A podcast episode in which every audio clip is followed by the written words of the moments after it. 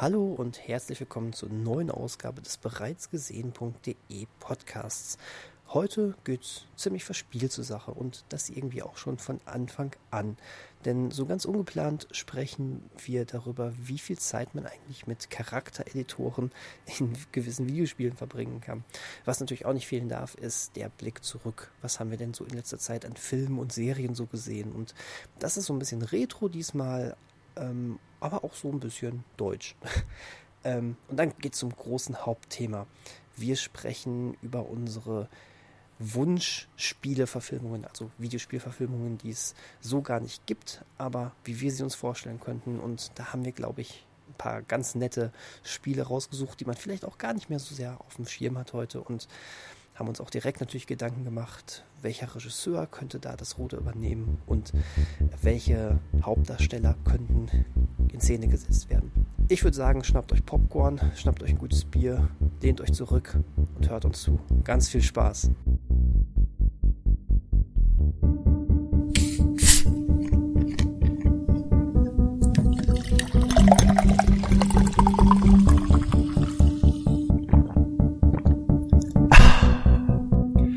Hallo und willkommen zum bereits gesehenen Podcast. Wir sind wieder da, um über Filme zu quatschen. Mein Name ist Christian Westus. Wen habe ich heute mit dabei? Äh, mein Name ist Daniel Schinzig. Und mein Name ist angeblich Christian Mester. Angeblich. Man, mun man munkelt. Man munkelt. Steht, steht noch zur Debatte, oder wie? Ist noch nicht final entschieden. Ist noch nicht final entschieden, ja. Das, sowas braucht manchmal seine 30 plus Jahre, bis man, bis man das festlegt. Ist ja auch eine wichtige Entscheidung, so ein Name. Ja, auf jeden Fall. Ist ja auch bei Games so, wenn man einen Avatar-Namen bestimmen muss, oder? Auf jeden Fall, da sitze ich manchmal auch 30 Jahre dran und überlege mir, hm, was ist jetzt ein fescher Nickname für meine Figur? Ja, vor allen Dingen, wenn man dann irgendetwas spielt, wo man auch noch das Aussehen vom Avatar bestimmen darf. Oh je. Und wenn es dann auch noch etwas ist, wo du weißt, du wirst hunderte von Stunden damit äh, verbringen, das äh, muss ja auch gut gewählt sein. Ich bin ja gar kein Vielspieler, aber wenn es so einen Charaktereditor gibt, sei es Skyrim oder sei es ähm, GTA 5, äh, ja, da, da habe ich teilweise fast mehr Zeit verbracht am Anfang als äh, mit den ersten Missionen oder so. Oh ja. Das Kinn ist noch nicht richtig. Hier das Au die Augen müssen noch anders und die Nase ist zu breit. Nein, jetzt ist sie zu dünn. Ich habe das auch gerne mal so, dass man sich denkt, boah, ich mache das total abgedreht, dann ist man fast fertig und denkt, das war eine scheiß Idee, das komplett abgedreht zu machen. Ich äh, Ja. schraube alles nochmal zurück und fange es nochmal ganz anders an. So ungefähr. Und dann ist der erste Spieleabend, auf den man sich total gefreut hat, einfach nur mit Charaktereditor verschenkt worden. Ja. Oder dann geht's dir so mit, wie mir mit Fallout 3. Du, du verbringst eine halbe, dreiviertel Stunde mit dem Charaktereditor, spielst dann die ersten äh, Momente, wo du ja noch nicht in, im Erwachsenenmodus bist und dann stürzt das Spiel ab. Oh, oh je. Oh je. Das ist mir dreimal hintereinander passiert. Ähm, und dann hatte ich erstmal keine Lust mehr. Ähm, ich kann es verstehen. Ja, das ist natürlich blöd. Ja. Ja. Was haltet ihr denn davon, wenn man ähm, seinen Charakter nachträglich noch komplett ändern kann? Ist es, ist es gut, wenn man nochmal vielleicht nach ein paar Stunden was Neues haben will? Oder ähm, ist es besser, wenn man sich von Anfang an festlegen muss? Ich würde sagen, das ist nur gut, wenn es innerhalb der Story ähm, erklärbar ist. Ähm, Zum, zum Beispiel bei, bei dem jetzt kommenden ähm, Cyberpunk 2077 oder wie das heißt, ähm, kann ich mir sehr gut vorstellen, dass das problemlos machbar ist, weil es da halt diese technischen Möglichkeiten gibt. Bei GTA oder auch Skyrim halte ich das für blöd, außerhalb von so Sachen wie jetzt bei GTA mal den Bart trimmen oder ein Tattoo im Gesicht machen oder Make-up oder die Frisur ändern. Aber was größere Veränderungen betrifft, ähm, ist es ganz richtig, meiner Meinung nach, oder wichtig, dass das so bleibt. Ich würde es fast schon noch drastischer sehen. Ähm, selbst bei sowas wie Cyberpunk äh, 2077, was glaube ich ähm, generell ein ganz fantastisches Spiel werden wird, ähm, sollte man nicht äh, komplett uneingeschränkt äh, alles von neu ähm, von neu machen können. Ähm, ich glaube, so eine gewisse Grundsache, die du am Anfang gewählt hast, sollte dann auch bleiben, einfach um diesem Rollenspiel-Charakter auch treu zu bleiben. Ich bin aber für komplette Freiheit, was dann die weitere äußere Gestaltung angeht. Also äh, du solltest ähm, irgendwie äh, so bei so einem GTA jegliche Art von Kleidung wechseln können oder auch äh, chirurgische Eingriffe machen können und bei einem Cyberpunk 2077 dann eben auch gerne ähm, neuen Arm, neue Armprothese oder ja eben und das öffnet ja quasi die Möglichkeit Sachen. wirklich wieder zurückzugehen wie in so einen Editor theoretisch. Ja, stimmt. Aber ich weiß nicht, ich glaube, ich fände es ich fänd's schade, wenn man plötzlich also alles von Grund auf dann dort auch ändern könnte. Ähm, das wird mich, glaube ich, ein bisschen rausreißen. Ja, du musst es ja nicht. Ja gut, Zumindest sollte es Konsequenzen haben, oder? Ich meine, wenn, ja. wenn ich mit meinem Hauptcharakter regelmäßig die gleichen Figuren besuche und dann mache ich plötzlich eine, eine Gesichts-OP und sehe plötzlich ganz anders aus, habe vielleicht auch eine andere Hautfarbe oder so, dann äh, sollte es nicht so sein, dass wenn du in die nächste Bar oder zum Händler kommst, das heißt, hey, na, wie geht's dir, Kumpel? Ja, auf, auf jeden Fall. Und das sollte mit heutiger Technik möglich sein, dass, dass die KIs oder die, die NPCs das erkennen und darauf reagieren. Ja. Ja, das stimmt.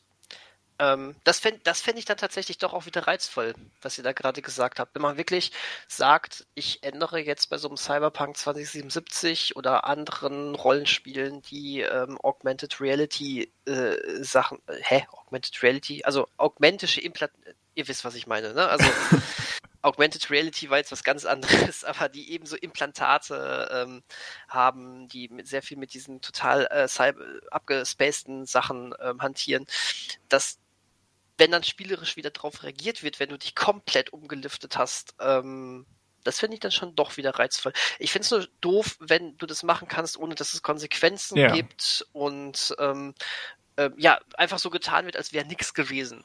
Ähm, dann sind wir, das geht bei äh, vielen Spaßspielen, äh, bei denen es dann aber auch gar nicht um den Editor, auf den Editor ankommt. Bei so einem Fortnite zum Beispiel, ich glaube, das wäre scheißegal, oder? Ja gut, da, da willst du ja vorher da, glaube ich, dein Kostüm aus und dann geht's los und das hat keinerlei Auswirkungen. Außer ja. dass du halt cooler aussiehst. Genau. Ja klar, da ist das nicht so wichtig. Aber wenn es halt eine Geschichte mit Immersion sein soll, ne? Ähm, bei Cyberpunk, weiß nicht, könnte ich mir vorstellen, dass es vielleicht dazu passt, wenn man, ich weiß nicht, vielleicht als Ermittler oder so undercover sich irgendwo einschleusen will, dass man dann sein Aussehen findet. Da ist es ja auch nochmal was anderes, weil das Spiel aus Ich-Perspektive gespielt wird. Mhm. Äh, da ist ja nicht so, dass man seinen Avatar die ganze Zeit sieht. Was mich stört, muss ich sagen.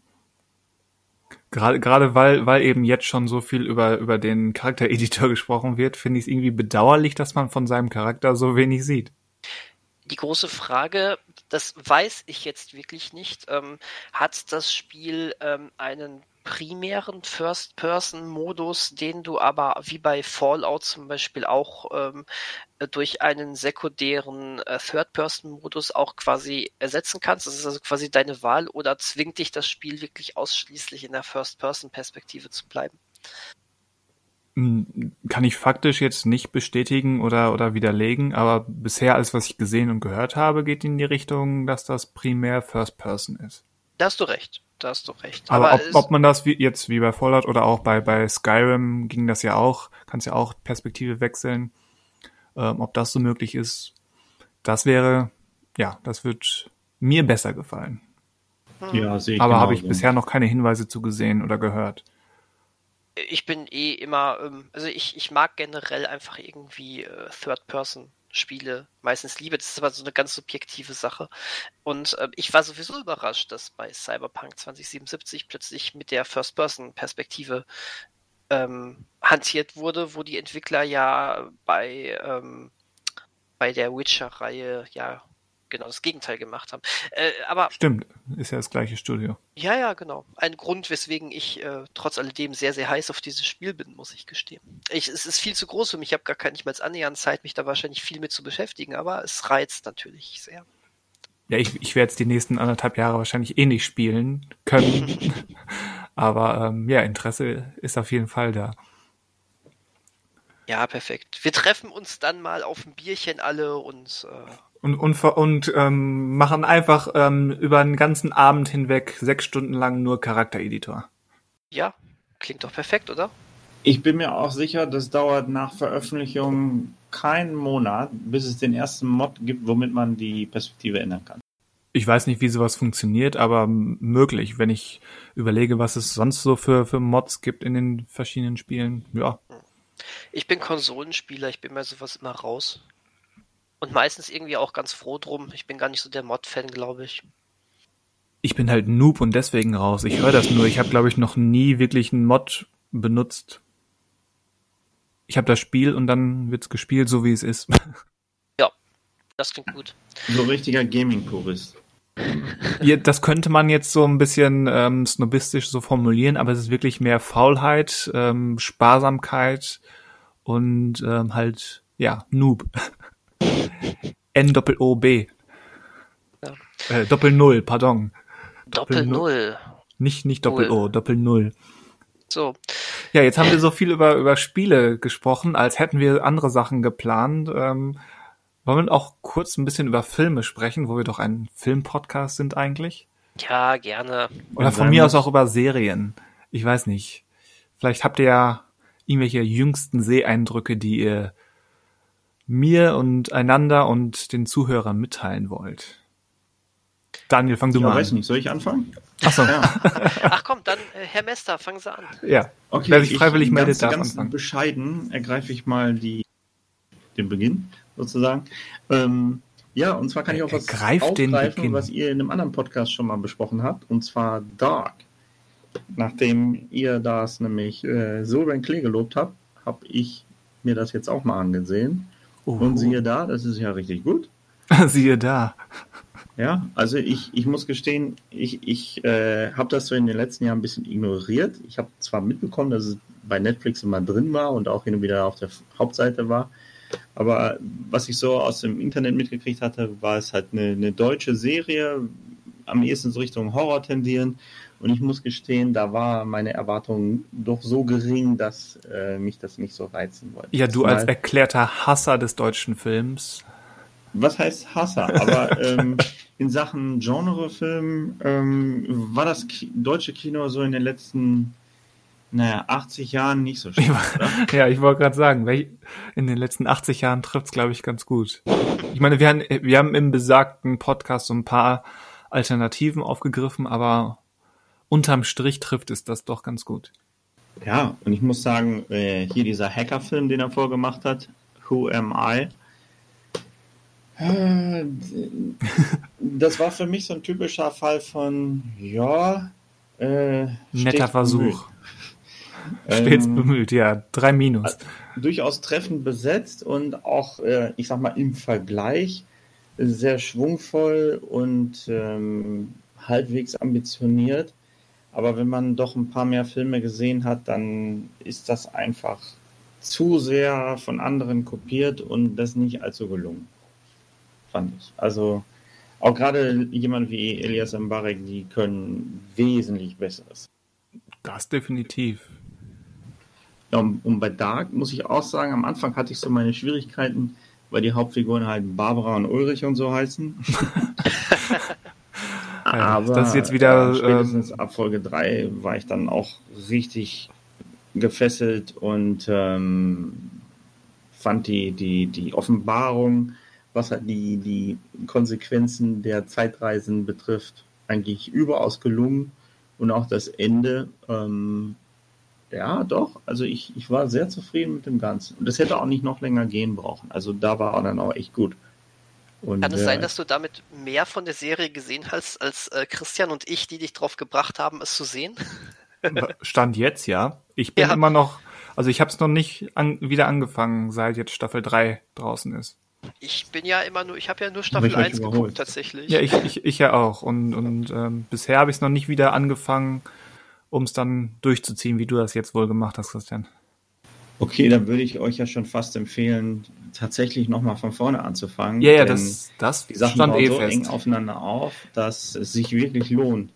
Auch wegen, weil es so viele Figuren sind. Und man sieht ja teilweise in verschiedenen Zeiten, da ich und meine Frau, wir hatten schon ein bisschen Schwierigkeiten nachzuverfolgen. Moment, wer war das nochmal und wer ist jetzt mit wem verwandt? Und aber das ist auch interessant. Das ist so ein bisschen so äh, Mitmach-Serie. Mitmach-Serie. Das war übrigens auch der Grund, ähm, warum ich zum Beispiel ähm, auch wirklich noch bei Stand von Staffel 1 bin. Die habe ich sehr genossen.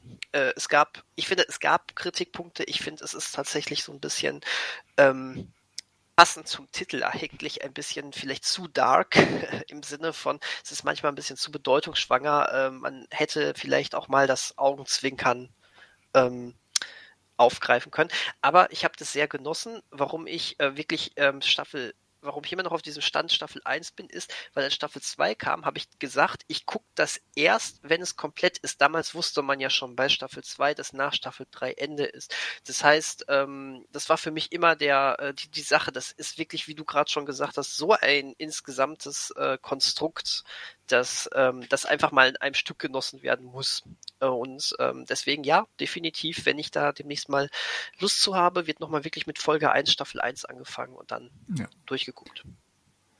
So habe ich es auch vor. Es lohnt sich ja definitiv. Ja, auf jeden Fall. Und ähm, ich würde jetzt auch nicht sagen, dass es so die beste Serie aller Zeiten ist oder so. Ja, ähm, aller Zeiten. Nein, das nicht. Aber es ist echt interessant. Es hält einen bei, bei der Stange sozusagen. ja, es hat hin und wieder Momente, wo man denkt, oh, die versuchen jetzt aber so richtig deep zu werden. Das erfüllt es natürlich nicht. Also es wird nicht deeper als, äh, ich sag mal, das Architektentreffen bei Matrix. guter, guter Vergleich. aber ähm, vor allem, vor allem ist, es kommt ja auch als Zitat immer wieder vor, ein, ein Fehler in der Matrix. Das fand ich auch ganz niedlich. Das mir schon Nein, aber löblich. Entfallen. Also, ne, ich meine, wer, wer in den letzten Jahren ein paar Sachen von mir gelesen hat, der hat das schon immer wieder mitgekriegt, dass ich da doch sehr, äh, ja, nicht feindlich, aber doch, doch immer sehr skeptisch eingestellt bin. Aber hier sage ich, ähm, nein, toll. Also gerade das hat die deutsche Film- und Serienwelt gebraucht und bitte mehr davon, ja. Also richtig, richtig gut. Genau das brauchen wir. Ein bisschen Originalität, ein bisschen Genre-Kino, warum nicht? Ja. Jetzt ist die Frage, ob, ob ähm, die deutsche Filmindustrie wie Hollywood ist und die komplett falschen Schlüsse aus diesem Erfolg zieht also quasi nur oberflächliche Ähnlichkeiten aufgreift und die dann kopieren will, ohne zu verstehen, warum das jetzt wirklich gut gemacht und erfolgreich ist. Würde ich, also bisher würde ich noch nicht sagen, dass es so gekommen ist. Bisher sind ja, ähm, habe ich das Gefühl, dass alles, was an deutschen Serien nachgekommen ist, zumindest im Streaming-Sektor, ähm, ganz eigene Wege gegangen ja, ist. Ja, ich, also ich meine jetzt wirklich kon konkret, äh, wo man sehen kann, dies ist als Reaktion auf Dark entstanden. Also sowas wie How to Sell Drugs Online Fast ist ein ganz eigenes Ding.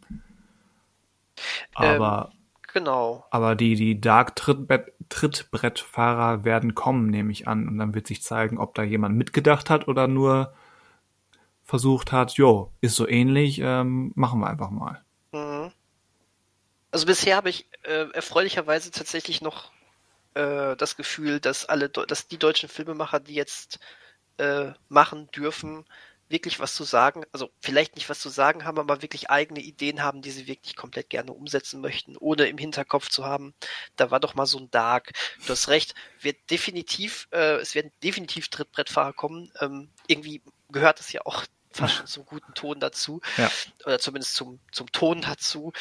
Äh, aber ich glaube eher, dass es in die Richtung gehen wird, dass wir wirklich ähm, vermehrt origi wirklich Originalstoffe, die auch wirklich auf eigene Ideen beruhen, sehen und ähm, finde ich gut, finde ich geil.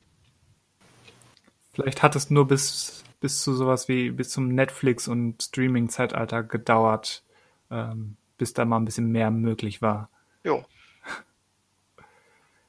Jo, äh, Daniel, was hast du denn so zuletzt gesehen, von dem du berichten möchtest? Ähm, Chemester hat äh, eine äh, Serie geguckt, die unter anderem eine Reise in die Vergangenheit gemacht hat. Äh, ich ähm, habe in gewisser Weise eine Reise in die Vergangenheit gemacht.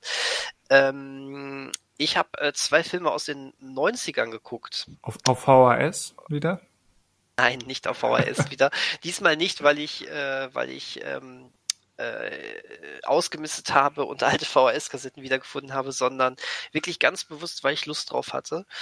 Ähm, darunter ist allerdings auch einer meiner absoluten Lieblings-Actionfilme, äh, die ich einfach ewig, ewig, ewig lange nicht mehr gesehen habe. Und Mortal Kombat. Woher weißt du das? Weil wir Verdammt. uns kennen. ähm, nee, äh, ich, ich, sage, warte mal, ich, ich mache mal ein Zitat, ihr ratet, aber ich glaube, das Zitat ist ziemlich oh, eindeutig. Er, er zögert wieder die Titel heraus. Ich ja, glaube, gleich, ja, ja. gleich, ja. Ähm, gleich brech, schlägt die Technik zu und sagt, wer, wer, wer hier Tech Titel herauszögert, wird rausgekickt. Ja. Mal gucken. Ähm, Pfirsiche. Ich kriege von Pfirsichen einfach nie. oh Gott. Womit wir schon wieder bei, bei Nicolas Cage wären, von dem wir ja letztes Mal auch schon gesprochen haben. Ja, genau das. Ähm, es war spannend, den Film mal wieder zu sehen. Ich habe ihn wirklich ähm, sicherlich zehn Jahre nicht mehr gesehen. Also im Körper des Feindes von äh, John ja, Woo. Einmal aussprechen, stimmt. Äh, genau. ähm, mit Nicolas Cage und John Travolta. Ähm, Aber interessant, beide... wie, sorry, wie sich insbesondere dieses Pfirsich-Zitat eingebracht hat. Ähm, also wenn man mich fragt, sag mal ein Zitat aus, aus diesem Film, kommt mir wahrscheinlich auch zuerst das oder dieses, ich nahm sein Gesicht oder sowas. Aber wahrscheinlich zuerst das Pfirsich-Zitat. äh, ja, weil, weil es auch mehrmals aufgegriffen wird in dem Film. Ähm, das ist nicht nur einmal. Äh, es wird immer wieder, weil es ist, es kommt einmal, wenn er, wenn, wenn Nicolas Cage als Caster Troy im Flugzeug sitzt. Es kommt später nochmal, wenn ähm, äh, Nicolas Cage, also wenn, wenn so kalibrieren sie die Stimme, ne? So genau, das ist es. So kalibrieren sie die Stimme, dass dass die Stimme von John Travolta äh, so klingt wie die von Nicolas Cage immer mehr. Und dann wird's irgendwann hieß es dann immer noch so, ah du mein Pfirsich und so. Also ne, das das äh, zieht sich durch den ganzen Film. Ähm, äh, sehr, sehr schön kurz danach fand ich dann auch dieses total widerliche Zitat, äh, ich würde Ihnen eventuell gestatten, an meiner Zunge herumzulecken, wären Sie mir dann ewig dankbar. Und Nicolas Cage dann auch noch so schön die Zunge herausstreckt. Der, der hat schon damals so richtig schön gecaged. Das ist äh, wunderbar. Ähm, so richtig schön gecaged, ja. Ja, das lag ihm im Blut, ne? Ja, total. Also man, man neigt immer so ein bisschen dazu, ähm, dieses komplette Overacting ihm so zuzuschreiben, als es auch mit äh, der Auswahl seiner Rollen sehr steil bergab ging. Aber er hat das damals auch schon gemacht. Nur dazwischen hat man äh, immer gesehen, dass er ja ein unglaublich geiler Schauspieler ist einfach. Und der das eben zwischendrin eingebaut hat. Ähm, falls ihn jemand nicht kennt, äh, im Körper des Feindes oder auch Face Off äh, ist aus dem Jahr 1997. Ähm, wie gesagt, in meinen Augen einer der besten Actionfilme, die gedreht worden sind. Und äh, generell ist er, glaube ich, auch in den Kritikerkreisen sehr hoch angesehen. Ähm, und ähm, ja, um, um es ganz oberflächlich zu sagen, äh, Nicolas Cage spielt einen ähm, total ja, irren äh, Psychopathen und John Travolta eben ein Polizisten, ähm, der äh, eine persönliche Fehde auch, die beiden haben eine persönliche Fehde, weil Cage äh, den, den Sohn von John Travolta ähm, aus Versehen eigentlich erschossen hat, sechs Jahre zuvor. Und ja, durch so, so ganz komische Umstände müssen die beiden einen Körpertausch dann eben machen. So, und es ist großartig. Es ist, ähm, es funktioniert vor allen Dingen auch heute noch. Ich war so ein bisschen, ich war so ein bisschen ähm, skeptisch, wie gesagt, es ist schon lange her, dass ich ihn gesehen hatte, ob, wie, ob, ob der Film sich jetzt noch gut gehalten hat. Und das hat er.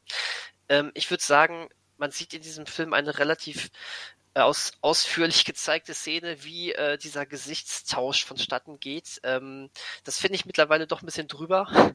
Ähm, Findest du? Ähm, ist, äh, okay, ich habe ich hab den Film, ich habe den Film zum ersten Mal gesehen, da war ich wahrscheinlich zwölf oder dreizehn. Mhm. Wir sprechen mal nicht davon, dass er ab 16 ist. Ähm, und äh, da war einem sowas noch komplett egal, wenn man sich das jetzt angeschaut hat.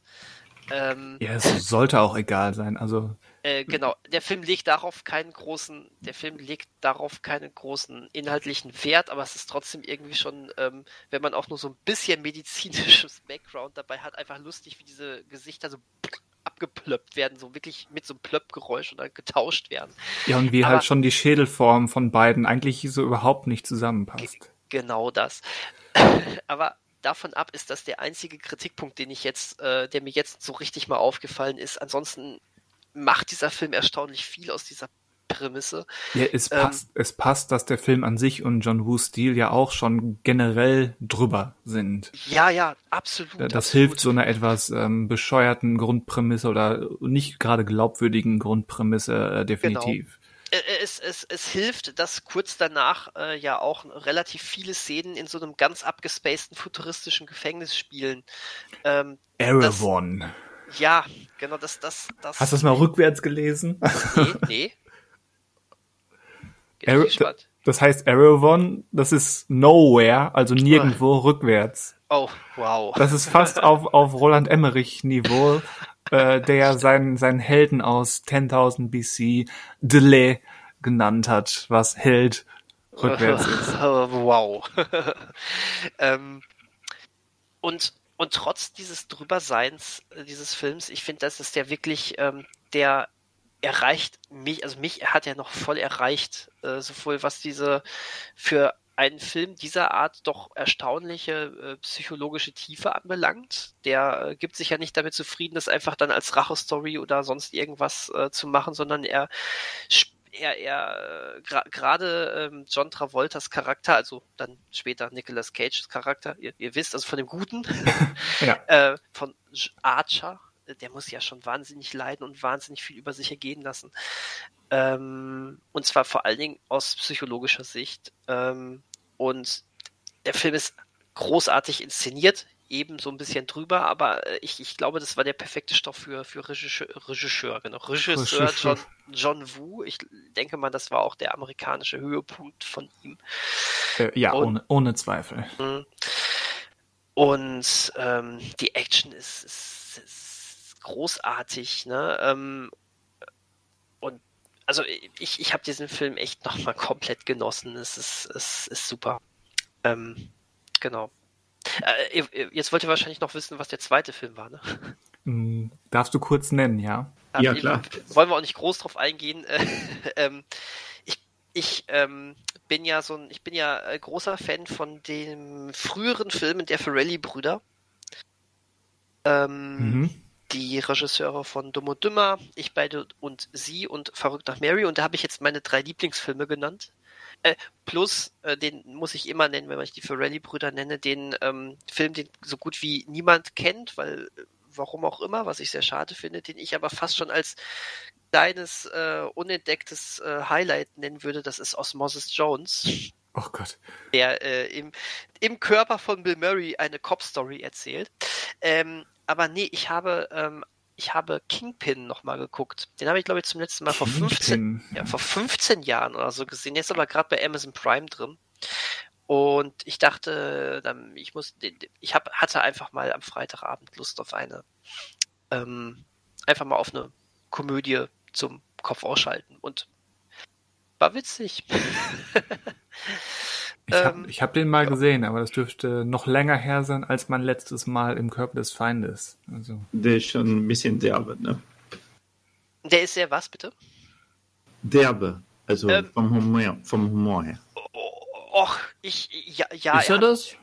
ich, ich, ich finde, er hat natürlich so diese typischen Ferrelli-Brüder-mäßigen ähm, ähm, Bad Taste äh, Comedy-Einlagen drin, aber äh, da haben die Ferrelli-Brüder aber auch schon tiefer in die äh, Scheißkiste gegriffen. In die also Scheißkiste. Der, der ähm, von mir ja extrem geschätzte Ich beide und sie fand, den fand ich aber permanent derbar. Ähm, Kingpin, ha, Kingpin, genau, Kingpin hat's ähm, so ein paar Sachen, die heute nicht mehr funktionieren, ähm, die äh, auch, äh, da, gerade das sind so ein paar Ekelszenen.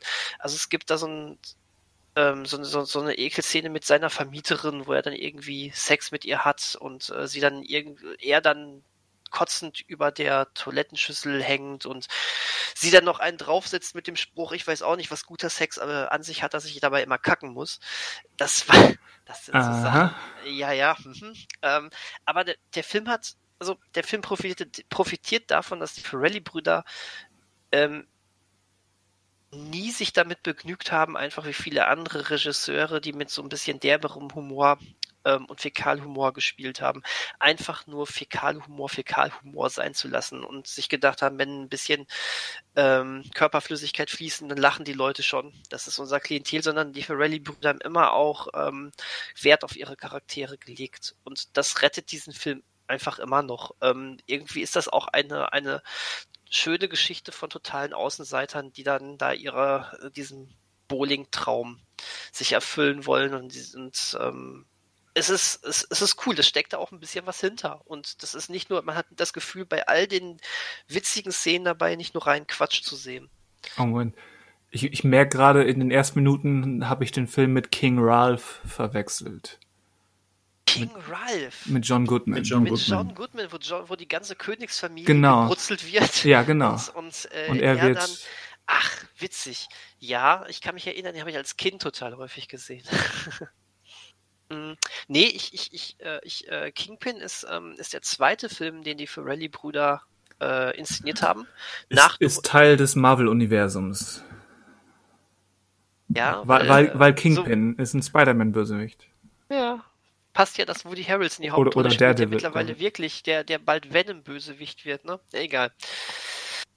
Auf jeden Fall ist Kingpin der äh, zweite Film der Ferrelli-Brüder nach Dumm und Dümmer und vor Verrückt nach Mary. Also quasi, äh, äh es ist der Underdog ummantelt von den beiden größten Hits der Ferrelli-Brüder. Okay. ähm, und äh, Woody Harrelson spielte halt jemanden, der als ähm, junger Mann total gehypt wird als Bowling. Ja. Die, ähm, ne? die, die, Erinnerung auch daran kommt jetzt so langsam zurück, mhm. aber ich muss, hatte jetzt gerade die ganze Zeit John Goodman vor Augen. Ah, lustig. Passt ja auch mit Bowling, weil ja, eben. John Goodman mal äh, ja vor allen Dingen auch. Und hier, in beiden ist King, das Wort ja, King drin. Stimmt, stimmt, stimmt.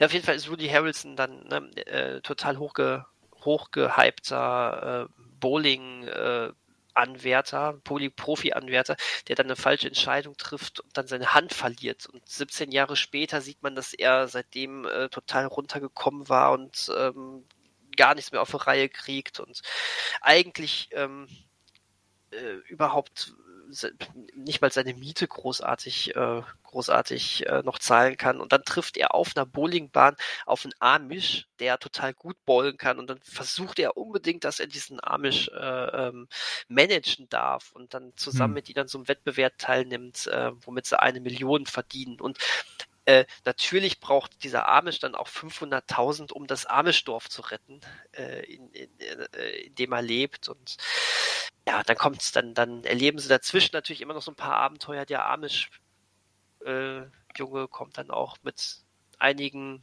nicht ganz so amisch-tauglichen Substanzen in Berührung. und ähm, äh, ich fand es sehr witzig, dass der Film irgendwann am Ende eigentlich so ein typischer Sportfilm ist. So die letzte halbe Stunde ist sogar eher, äh, eher spannend, weil es dann wirklich so einen ähm, Bowling-Wettkampf gibt. Und, äh, ja, ist das Finale gegen den sowjetischen Bowlingmeister? äh, es, ist, es ist besser. Es ist das Finale gegen einen total äh, heruntergekommenen Bill Murray. Auch gut. Bin ich auch. Was hast du geguckt, Christian? Was habe ich geguckt? Ja, ähm, ich habe geguckt äh, Le Jeu nicht zu verbergen. Sagt euch das was? Natürlich, Klassiker. Klassiker? Nein. Nein. ähm, das ist quasi da, wo sich sieben Freunde, drei Pärchen und ein Single zu einem Dinnerabend treffen und dann entscheiden, komm, wir legen alle unsere Handys in die Tischmitte und alles, was auf den Handys passiert, äh, wird öffentlich mitgeteilt. Kommt das irgendwie bekannt vor? Ja, klar, das ist doch sicher die Vorlage für das perfekte Geheimnis, oder? Ja, das, das dachte ich auch. Moment, Daniel, was wolltest du sagen? Ich wollte nur sagen, Vorlage für das perfekte Geheimnis und wahrscheinlich noch für die zehn anderen Verfilmungen dieses Stoffes, die irgendwie aus anderen Ländern kommen. Ja, das, genau das dachte ich nämlich auch, weil dieser hier, die, die französische Version, die gibt's bei Netflix und ich dachte auch, das wäre das Original. Und ich hatte eigentlich so geplant, ähm, mal den und dann den, das perfekte Geheimnis zu gucken, um dann vielleicht auch was darüber zu schreiben, so Original versus Remake mäßig. Mhm. Bis ich dann äh, herausgefunden habe, dass schon der französische Film nur ein Remake ist. Das Original kommt aus Italien. Und es gibt wirklich schon ungelogen 18 oder 20 Versionen aus anderen Ländern, darunter Indien, China, Südkorea und die Türkei und Russland haben alle schon ihre Remakes. Das amerikanische lässt noch auf sich warten alle ungefähr die gleiche Prämisse. Sehr seltsam. Da fragt man sich, ähm, ob einfach die Prämisse bei allen gleich ist oder ob auch wirklich der Verlauf bei allen gleich ist. Jetzt, ich, ich fände es schon bei so vielen unterschiedlichen Fassungen, je nach, äh, je nach Land, finde ich es ja, fände ich ja schon fast interessant, wenn ab einem bestimmten Punkt alle einen anderen Weg gehen, so, ähm, so irgendwie mit länderspezifischen Charakteren. Eben, also das ist sicherlich. Typen oder sowas. Ja, das greift sicherlich auch kulturelle Unterschiede auf oder sollte es, je nachdem, wie man das macht. Zum Beispiel hier ähm, Im Französischen gibt es, und ich nehme an, ich habe bisher nur den Trailer zum Beispiel vom italienischen Original gesehen. Und so vom Trailer her, die sind quasi deckungsgleich. Da, der, selbst das Set sieht ähnlich aus. Einige Dialoge scheinen komplett identisch zu sein. Ich würde sagen, die sind ja fast eins zu eins identisch. Aber es gibt zum Beispiel eine, eine recht signifikante oder einen recht signifikanten Aspekt von diesen Geheimnissen, die dann durch dieses Handyspiel zutage kommen ist, dass, dass einer von denen vielleicht, vielleicht auch nicht homosexuell ist. Und wenn man sich dann diese, diese Prämisse vorstellt in etwas konservativen Ländern wie Russland, wie China, wo ja Darstellung von Homosexualität schon unter Strafe gestellt wird, muss man schon davon ausgehen, dass das eben anders dargestellt wird. Jetzt bin ich wirklich fast neugierig, mal so, so einen Rundumschlag zu machen, die, die Feinheiten von allen 20 Versionen mal ähm, genauer zu durchleuchten. Aber ja, bis, bis auf, bis auf das Französische und das Deutsche ähm, ist da hier natürlich nur bedingt dran zu kommen. Und ich glaube, irgendwann wirst du wahrscheinlich trotzdem total bekloppt dabei. Ja, allein, allein gehe ich jetzt einfach mal davon aus, allein die meisten europäischen, obwohl es zum Beispiel Ungarn und Polen auch dabei sind und Türkei, ja. Kontinente sind eine dumme, dumme Idee aller, jedenfalls ähm, die europäischen, so, so Deutschland, Frankreich, Italien, dürften schon sehr ähnlich sein. Und ich glaube, spätestens nach dem zweiten Film, ich habe jetzt wirklich erstmal noch direkt keine Lust oder wollte, will ein paar Tage verstreichen lassen, bis ich vielleicht mal zu das perfekte Geheimnis gehe.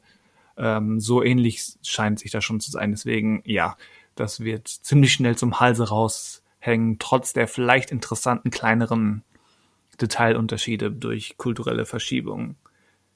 Wie war er denn generell? Wie war er denn generell?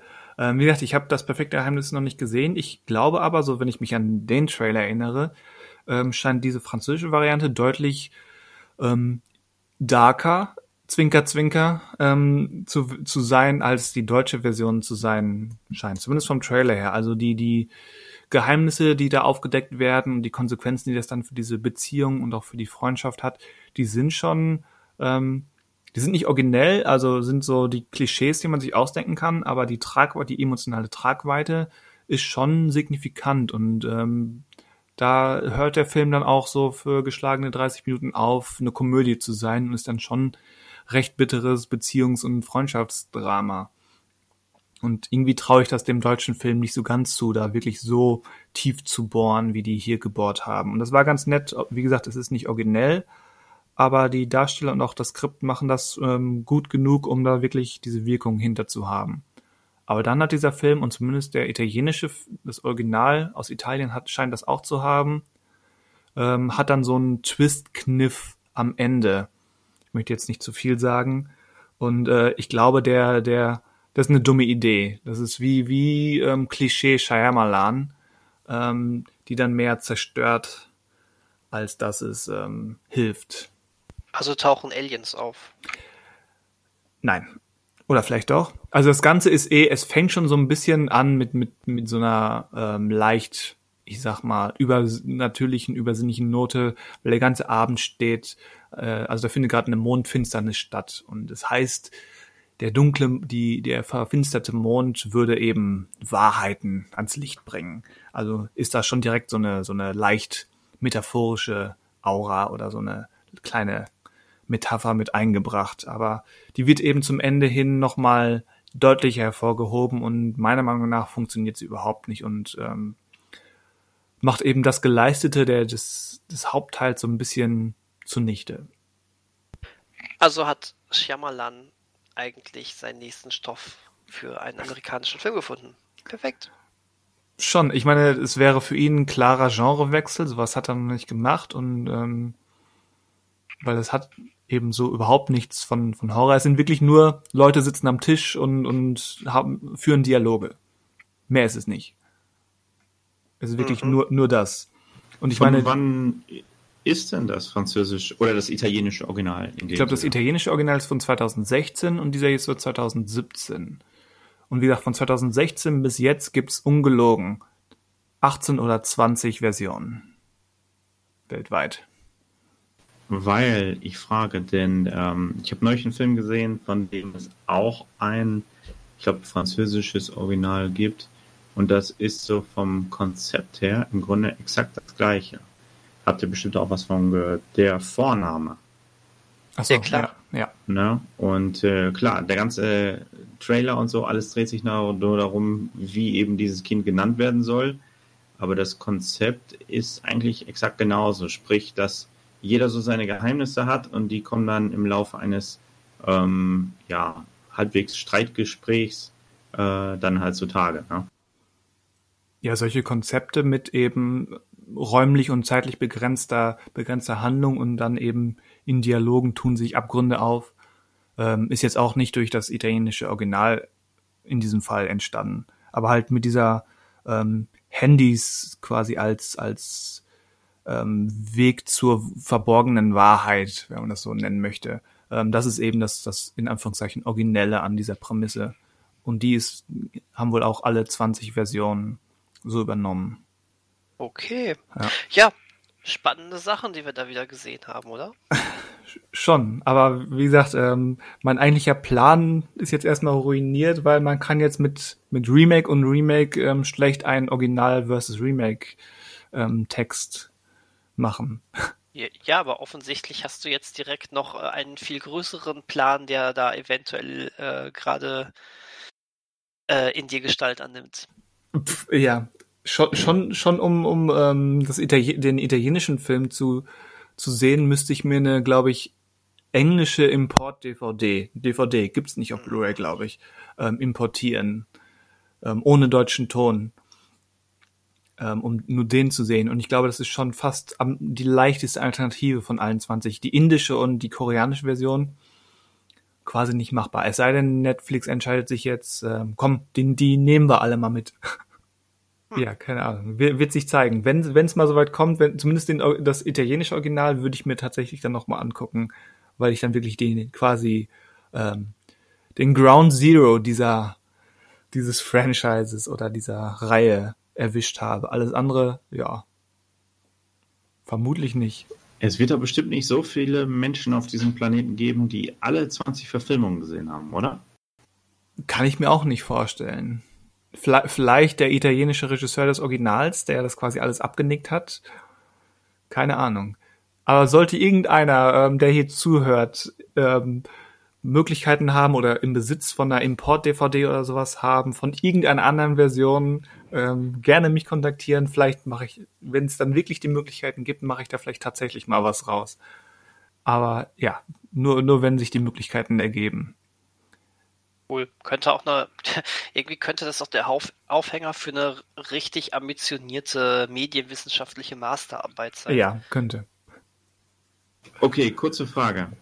Wenn es eine deutsche Version geben würde von Im Körper des Feindes, Oh nein. wer wären die beiden Hauptcharaktere? Okay, das. Moment, gib mir, gib mir einen Moment. Ich könnte jetzt ganz spontan eine ziemlich einfallslose äh, äh, Variante nennen. Ähm, Moritz bleibt treu und Christoph, äh, Christoph Jürgen Vogel. Ja gut, aber die, die, die ha- hatten schon mindestens einen markanten Film zusammen. Finde ich fast langweilig. Ich sag doch, das Ja. war jetzt einfach nur eine total langweilige äh, Idee, die mir im allerersten Moment einfach nur in den Kopf geschossen ist. Fände ich auch gar nicht besonders reizvoll. Aber Moritz bleibt treu kam mir auch sofort in, in den Sinn. Aber ich bin dann auf Elias Mbarek umgewechselt, hatte aber auch sofort Benno Fürmann im Kopf. Keine Ahnung. Wa- wa- Warum machen wir das nicht mit Frauen? Und ähm, Natürlich, Ja. Yvonne Katterfeld und Veronika Ferris. Was, was? Da sieht man wieder, du, du, du deutscher Filmhasser, der nicht mal, der nicht mal vernünftige Darstellerbeispiele aufzählen kann. Ich dachte eher an, keine Ahnung, äh, wo wir gerade bei das per perfekte Geheimnis sind, Jella Hase und Caroline Herfurth.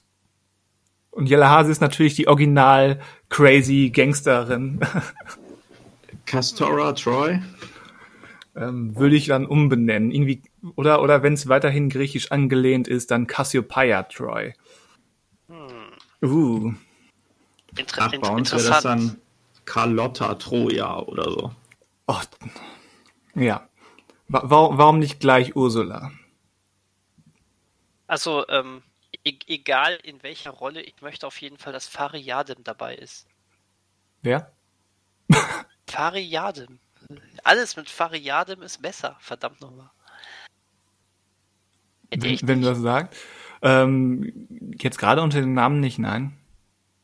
Ähm, hat bei, ähm, also auch wenn ich das selbst nie gesehen habe, aber ist, glaube ich, vor allen Dingen bekannt, äh, weil er mit Chris, mit hier Christian Ulmen Jerks macht. Ach, der ist das. Äh, ja, ja, ja, doch, äh, doch. Aber, aber ähm, hat, ähm, hat, hat, war, war der Grund, weswegen die Til Schweiger Tatorte doch erträglich waren? Weil Ach, er, er. weil er der Partner von ihm war.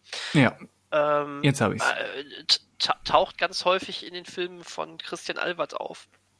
Und ähm, genau. Also äh, Hm. Oh, ich, ich mag warum dann- einfach. Der ist Dann, dann nehmen wir den und Technik. äh, ein, ein wunderbarer Running Gag, der sich jetzt quasi von einem nicht bereits gesehenen Podcast, äh, wo wir zu Gast waren, und zwar der Cinecast, äh, einfach mal jetzt hier rübergeschlichen hat. Finde ich jeden gut. Fall. Technik. Eine Ikone.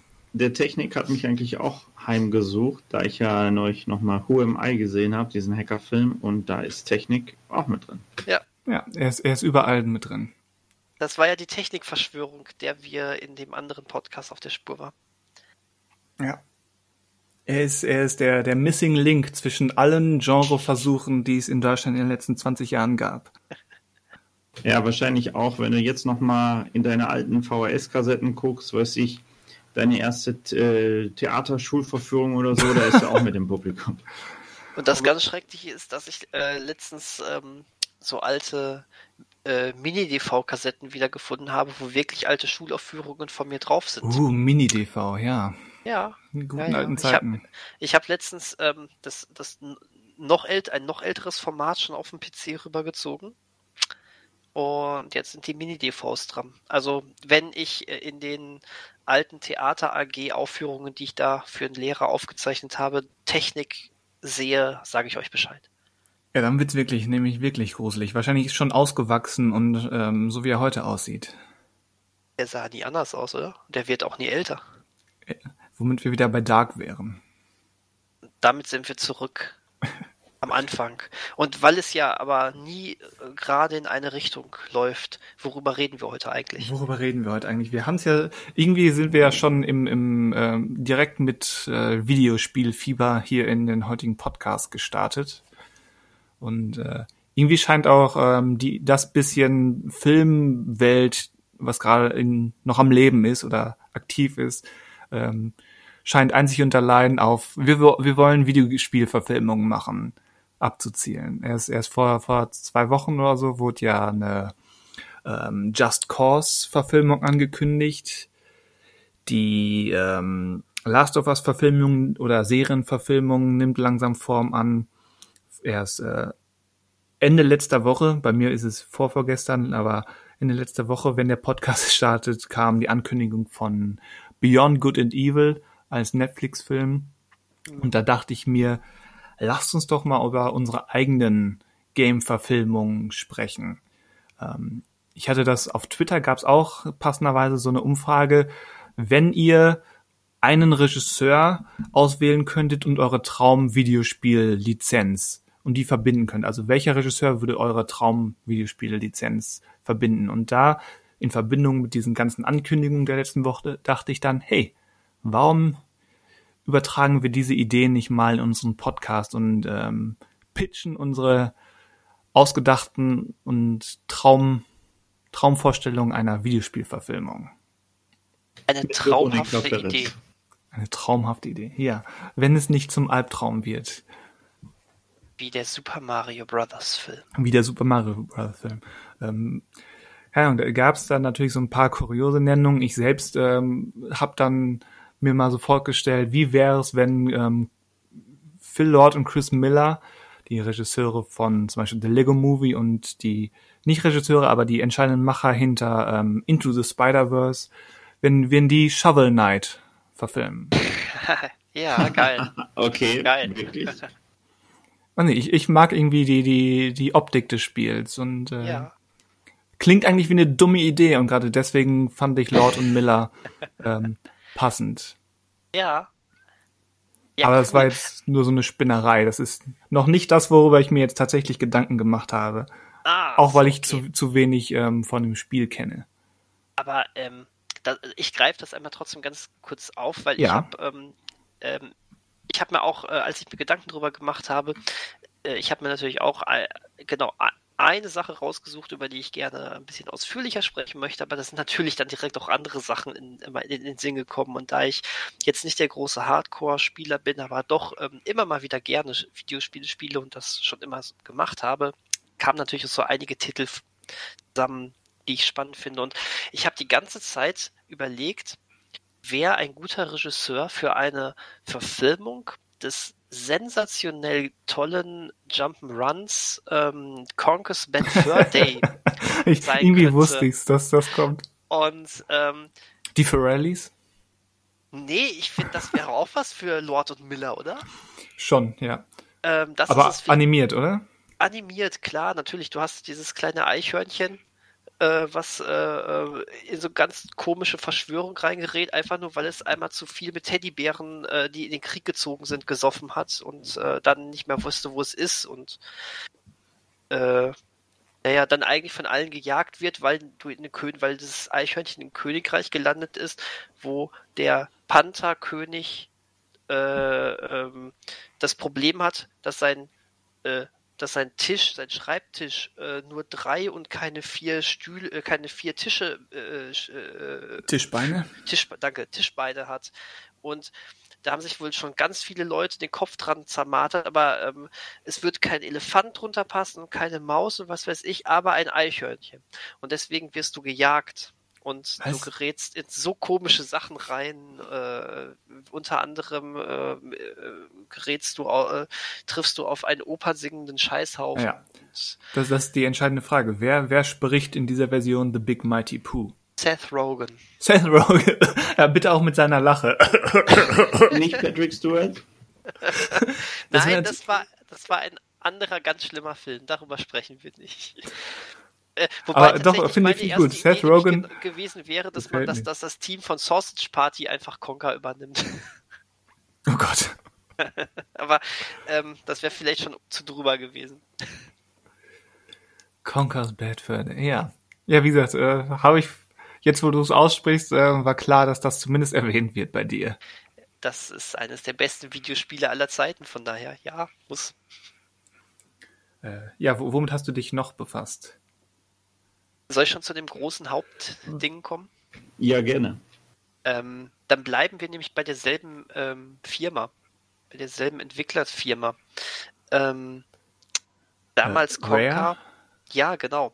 Ähm, Rare gehörte damals oder hat damals äh, ausschließlich für Nintendo entwickelt und hatte in der Nintendo 64 Zeit, zu der Conker gehören, eben eigentlich ihren großen Highlight Run. Ähm, und haben da einen der besten First-Person-Shooter aller Zeiten rausgebracht. Ähm, wenn ich jetzt sagen würde Golden Eye, würde das zwar stimmen, aber es wäre natürlich Das wäre gemogelt. Das zu wäre überlegen, gemogelt. wie man, die Video, wie man das Videospiel Golden Eye verfilmt. Also, wir haben ja Äh. keine, keine Regeln abgemacht, aber ich glaube, es versteht sich von selbst, dass das gemogelt wäre. Also ich glaube, äh, Pierce Brosnan wäre ein guter Hauptdarsteller. mhm, auch heute Martin noch. Campbell könnte ich mir als Regisseur, Regisseur vorstellen. Ah, ich sehe schon. Chris- Christian nennt gleich das Spider-Man-Spiel für die Playstation 4. Nein, Nee, nee. Ich Ähm. nenne das Street Fighter Spiel, das zum Film Ach so. zum Spiel gemacht Ja, wurde. Street Fighter 2, da, ähm, der Film, das Spiel. Wie, wie war das? Es, es gibt auch, ähm, es gibt auch äh, The Lego Movie The Video äh, The Video Game. Also können wir auch The Lego Movie Video Game The Movie machen. Ja, wa- Warum nicht gleich das E.T.-Spiel adaptieren? Es Das- gibt eine Verfilmung über das Spiel, ne? Glaube ich. Oder zumindest eine Dokumentation. Das kann ich mir vorstellen, weil es ja als eines der, der schlechtesten, legendär schlechtesten Spiele aller Zeiten angesehen wird. Das stimmt. Aber ich schlage schon wieder Haken. Ich meine Ja. natürlich nicht GoldenEye. Ähm, GoldenEye hat nämlich einen ähm, äh, Nachfolger im Geiste und das war Perfect Dark. Perfect Dark. Perfect Dark. Ähm, wie gesagt, einer der besten First-Person-Shooter, die jemals programmiert worden sind. Ähm, was natürlich nur Besitzer eines Nintendo 64 so richtig zu äh, schätzen wissen. Beziehungsweise ist es später noch für die Xbox 360 ähm, online ähm, erschienen. Das heißt, äh, äh, auch, auch Microsoft-Spieler haben später noch die Möglichkeit gehabt, das nachzuholen. Ähm, und äh, das, das spielt in der Zukunft und äh, ähm, Joanna Dark, die du spielst, ähm, auch aus der. Ich habe ganz häufig First-Person-Shooter gesagt, also brauche ich nicht nochmal erwähnen, dass du so aus der Ich-Perspektive steuerst. Ähm, Welche Perspektive ist das? die Ich, die Ego-Perspektive. Du siehst eine Waffe vor dir und ansonsten Ja. nicht mehr. Nicht mehr. Genau. Ähm, Nur Dunkelheit, weil es ist ja Perfect Dark. Oh, das, das, das ist ja perfekt. Da, wo wir vorhin von Dark gesprochen haben, ist es jetzt Perfect Dark. Ja. Äh, genau, sie heißt jo Joanna Dark und äh, hat eben den Spezialagentennamen Perfect Dark. Das erklärt's wahrscheinlich. ähm, Ja. Das Ganze spielt im Jahr 2033. Uh, Ähm, also sogar noch von heute die Zukunft. Das Spiel Ja. ist erschienen im Jahr 2000. Von damals war das noch so ganz, ganz krasse Zukunft. Ähm, und so, haben, gab's, da- schon schwebende Autos und Ja. eine Reise zum Mars und sowas? Ja. Okay. Reise zum Mars explizit so nicht, aber es gibt definitiv Reisen zu fremden Planeten. Ja, dann, dann wird der Mars auch dabei sein. Ich bin mir ganz sicher. Ähm, hat so einen leichten Cyberpunk-Anstrich, ähm, aber auch viel Agenten-Sachen. Und d- d- das, das finde ich das Coole an diesem Spiel. Du hast so irgendwie so viel Science-Fiction und du hast aber auch viel so Agenten-Settings. Ähm, und ich würde tatsächlich ähm, von der Handlung des Spiels äh, also eine, eine Verfilmung relativ nah auch an dieser Handlung ähm, belassen. Ähm, das fängt nämlich so richtig schon so schön mit, mit drei Missionen an oder mit einer Mission, die in drei Levels unterteilt sind, die du perfekt als so eine Art äh, Bond-Einstieg schon fast machen könntest, weil ähm, du bist eben Spezialagentin ähm, von äh, so einem sogenannten Carrington Institute und ähm, hast die ähm, Mission, äh, einen Dr. Carroll aus einem ähm, Hochhaus zu befreien, ähm, was irgendwie zu so einem ähm, ganz äh, mysteriösen Datadyne ähm, äh, zu so einer Firma Datadyne gehört. Das ist irgendwie so ein technisches Technikunternehmen oder sowas. Ha, Technik. So. Und ähm, Das du, klingt, äh, als wenn du da auch auf Johnny Mnemonic treffen könntest. Ähm, ja, vielleicht. ähm, auf, äh, also es sieht auch so tatsächlich so ein bisschen so aus, als würdest du ihn da treffen können. Ähm, und du landest eben ähm, auf dem Dach und kämpfst dich dann so ein bisschen auch schon äh, dieses, diesen Bürokomplex äh, runter, ähm, auch einigermaßen verdeckt, könnte man so richtig schön, schön agentenmäßig dann auch schon machen. Ähm, und und dann gibt es schon den ersten Twist, äh, wenn du auf diesen Doktor triffst, dann ist, äh, stellt sich heraus, dass Dr. Carroll gar kein Mensch ist, sondern eine KI, die auf einem fliegenden Laptop installiert ist. Ähm, fliegenden Laptop. und mit dem du dir auch ein paar Wortduelle dann direkt ähm, äh, dir dann direkt lieferst. Ähm, und da, da, genau, dann, dann, dann kommst du halt mit ihnen, das, das wäre schon auch für so einen Film das perfekte Intro. Da könntest du direkt schon so ein paar, äh, so, so ein paar Schleichelemente, wie du dich dann solchen Sicherheits, äh, natürlich ziemlich abgespaceden Zukunftssicherheitssystemen vorbeischleichst, äh, oder der, der Charakter sich da vorbeischleicht machen, kann an einer Stelle ein bisschen eskalieren, hast direkt eine große Action-Szene und ähm, hast dann eigentlich so ein typisches Bond-Intro, äh, weil, weil du schon eine wichtige Sache, eben die Befreiung von Dr. Carroll äh, hast, die dann ähm, später nochmal irgendwie eine Rolle spielt, aber es geht danach eigentlich um noch um andere Sachen. Und ähm, es ist großartig, diese, du gerätst dann hinterher in, in so eine Verschwörung rein, ähm, wo es um, um verschiedene Alienrassen noch geht. Du bist in der Area 51, du bist in der okay. Air, du bist in der Air Force One, du bist aber auch in irgendwie so einem Skigebiet nochmal, also da bist du wieder eher in so Agentensachen zurück. Und für das Finale, ähm, äh, da, da, bedient sich das Spiel auch optisch sehr an ähm, so an diese typischen Alien-Designs von, äh, von Geiger. Ähm, also das ist, die standen definitiv äh, Pate bei dem Ganzen. Ähm, du bist dann auch in, in einem äh, feindlichen Alien-Raumschiff und das Finale findet dann auch auf äh, einem Planeten von so einer feindlichen Alien-Rasse statt. Und ähm, das, das ist, also das Spiel war natürlich spielerisch großartig und von der Atmosphäre großartig. Es hatte eine, eine hammergeile Musik, die sollte man dann für so eine äh, Verfilmung im Idealfall auch aufgreifen, finde ich. Ähm, und ähm, ja, ähm, da habe ich dann überlegt, weil dieses Spiel habe ich damals rauf und runter gespielt. Äh, und da, ich glaube, das war auch das erste Spiel, wo ich mir mal früher Gedanken gemacht habe, wie könnte so eine Verfilmung aussehen. Ähm, also trägst Damals, du die, die Idee einer Verfilmung schon Ewigkeit mit dir rum, oder was? The theoretisch ja. Damals als Kind äh, wollte man dann, äh, oder als, als ähm, junger Jugendlicher wollte man äh, dann irgendwie noch zu genau äh, und ausschweifend erzählen. Also findest dann irgendwie in so einem, in deinem ähm, äh, in, im in der Kommandozentrale auch noch irgendwie so eine, so eine Datei, wo nochmal alles ganz genau erklärt wird, was eigentlich vor Beginn des Spiels überhaupt schon passiert ist, wo ich dann dachte, boah, wenn man jetzt eine Verfilmung macht, müsste man das alles im Idealfall auch noch erzählen. Totaler Bullshit. Man müsste natürlich schön entschlacken. Ähm, hm. Aber äh, deswegen sage ich jetzt auch explizit, ähm, es wäre geil, auch genau diesen Anfang für eine Verfilmung zu machen. Und dann müsste man natürlich schauen, wo macht Sinn. Äh, ich natürlich müsste man auch als als ähm, Setting mal das das zukünftige Chicago sehen, wie es dann aussieht und sowas. Und ähm, kann ich jedem nur empfehlen, guckt mal ein bisschen bei YouTube rein, bei Perfect Dark, guckt euch mal verschiedene Level an. Also der Titel sagt mir was, aber mhm. viel mehr als der Titel könnte ich dir jetzt nicht sagen. Ähm, und es war damals, es war natürlich auch schon cool, du hattest ähm, dadurch, dass du diese äh, Top-Agentin hattest. Ähm, es war, glaube ich, einer, einer der frühen Beispiele dafür, wo das, äh, ne, wo das endlich mal eine spielerische Action-Frauenfigur war, die nicht übersexualisiert dargestellt wurde, sondern ganz im Gegenteil. Klar, durch die Ego-Perspektive witzig, jetzt haben wir eine ähnliche Diskussion wie zu Beginn mit Cyberpunk.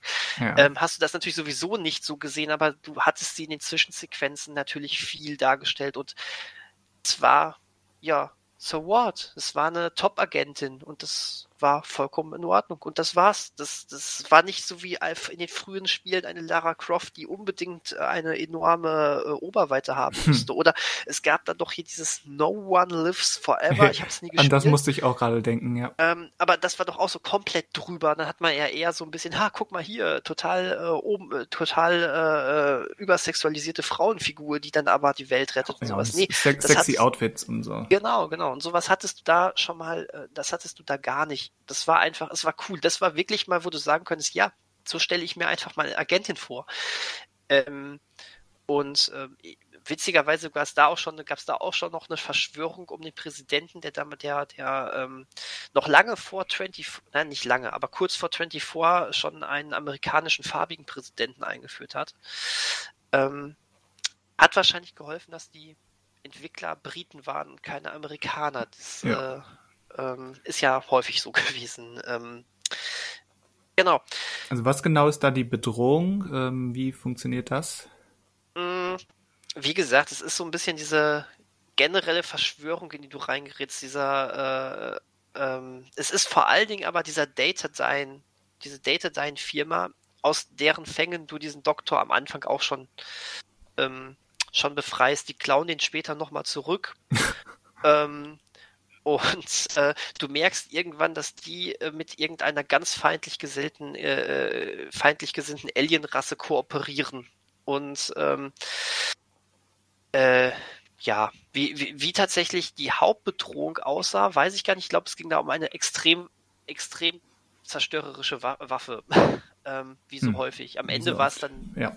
viel. Es war wie eigentlich auch wie bei so einem Bond-Film. Du hast irgendwie plötzlich so ganz viele Verschwörungen, Verschwörungen und am Ende merkst du, okay, äh, es geht aber eigentlich doch nur darum, dass du jetzt die Welt retten musst. ähm, trotz alledem, ich, ich finde, bei dem Film kommt, äh, oder erstmal bei dem Spiel kam es sehr auch auf diese Atmosphäre vor allen Dingen an. Und ähm, ich habe jetzt mal hin und her überlegt, wer könnte das einfangen? Ja.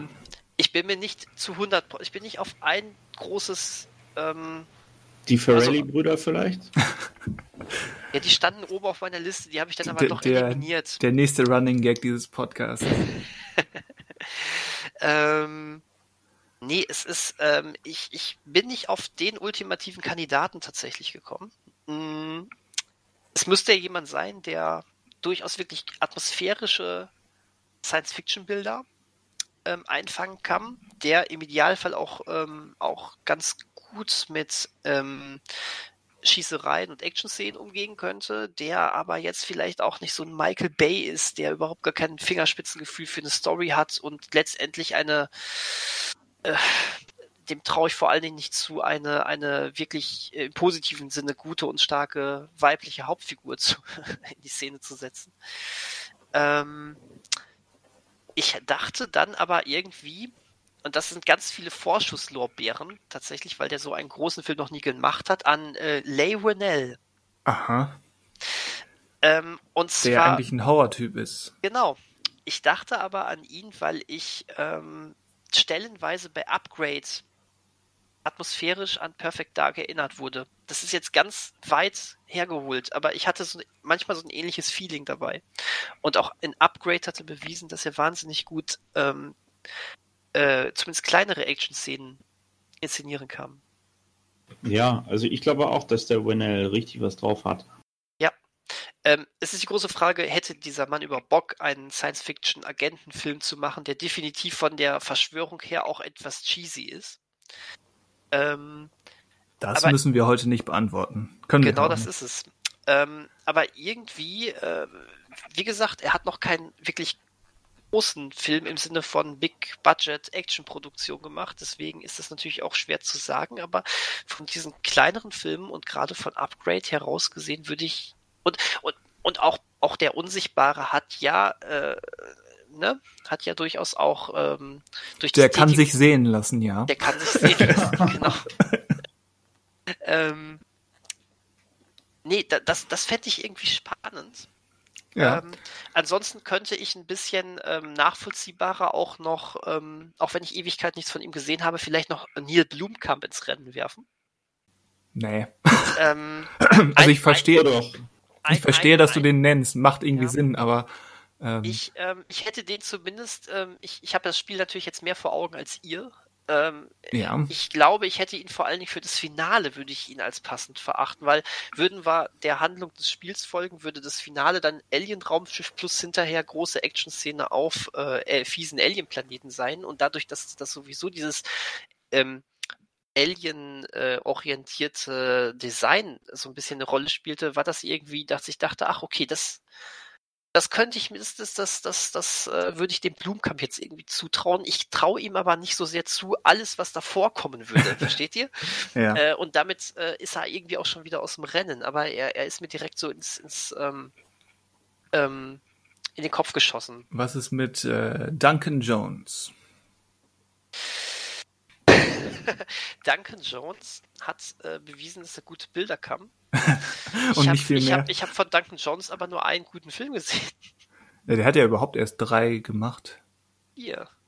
Vier? Aha. Der eine lief bei Netflix und war der allerletzte Scheiß. Ja, ja, Mute. Ja. Aber Moon, Warcraft, Mute und? Äh, er hat hier den mit Jay Gyllenhaal gemacht. Ach stimmt, stimmt. Äh, wie hieß er noch? Der, der war, der war nett. Der war, der war okay. Der, Der war war okay. Ähm, Den würde ich noch, den würde ich eher auf die Gut-Seite als auf die Schlecht-Seite äh, nehmen, aber ja. ich habe in Duncan Aber wie heißt er Jones denn noch, verdammt? Velvet Buzzsaw? Source Code. Nein, genau, Source Code. Ähm, aber nach, also nach Moon wollte ich alles von Duncan Jones sehen. Da dachte ich, geil. Ähm, nach Source Code war, dachte ich noch, ja, ja, ja, doch, doch, ich bin weiter interessiert. Bei Warcraft habe ich mich total gelangweilt und dieser Mute, den fand ich ganz schrecklich. Den habe ich auch bis heute nicht zu Ende geguckt. hast, ähm, hast du wo, nicht viel verpasst. Wobei gerade Mute aber natürlich ähm, gute Cyberpunk-Bilder hatte, ne? Ähm, Des, deswegen, also nicht zuletzt deswegen, weil er ja so einen, so einen definitiven Sci-Fi- und Fantasy-Film hat. Ja, ja, genau. Aber dem würde ich, dem würde ich tatsächlich gerade mit dem, was ich bisher bei, von ihm gesehen habe, ähm, äh, keinen Perfect Dark Film zutrauen. Zumindest keinen, wie ich ihn sehen wollen würde. Da könnte man eher schon überlegen, ob, ähm, auch wenn er dann ein bisschen zu dark, ein bisschen zu ähm, ernst wäre wahrscheinlich, äh, äh, und inszenatorisch, ähm, also ein Perfect Dark Film bräuchte wahrscheinlich auch so eine gewisse Leichtigkeit, so ein bisschen ähm, Augenzwinkern. Augenzwinkern, so wie es Pierce Brosnan bei GoldenEye eben auch hatte. Ähm, oder auch bei Der Morgen stirbt nie. Also was Pierce Brosnan hatte, wenn wir jetzt den ganz schrecklichen Bond-Film äh, von ihm mit, mit rausnehmen. Entschuldigung. Ich glaube, bei mindestens ein, genau. muss ich doch Widerstand regen. Ich habe den vor kurzem erst noch gesehen. Der ist so schrecklich, das geht gar nicht. Kein Kommentar. Ähm, tut mir leid, wirklich. Ich habe ihm noch mal eine Chance gegeben. Ich finde den ganz schrecklich. Hier den ähm, äh, stirb an einem anderen Tag. Aber egal.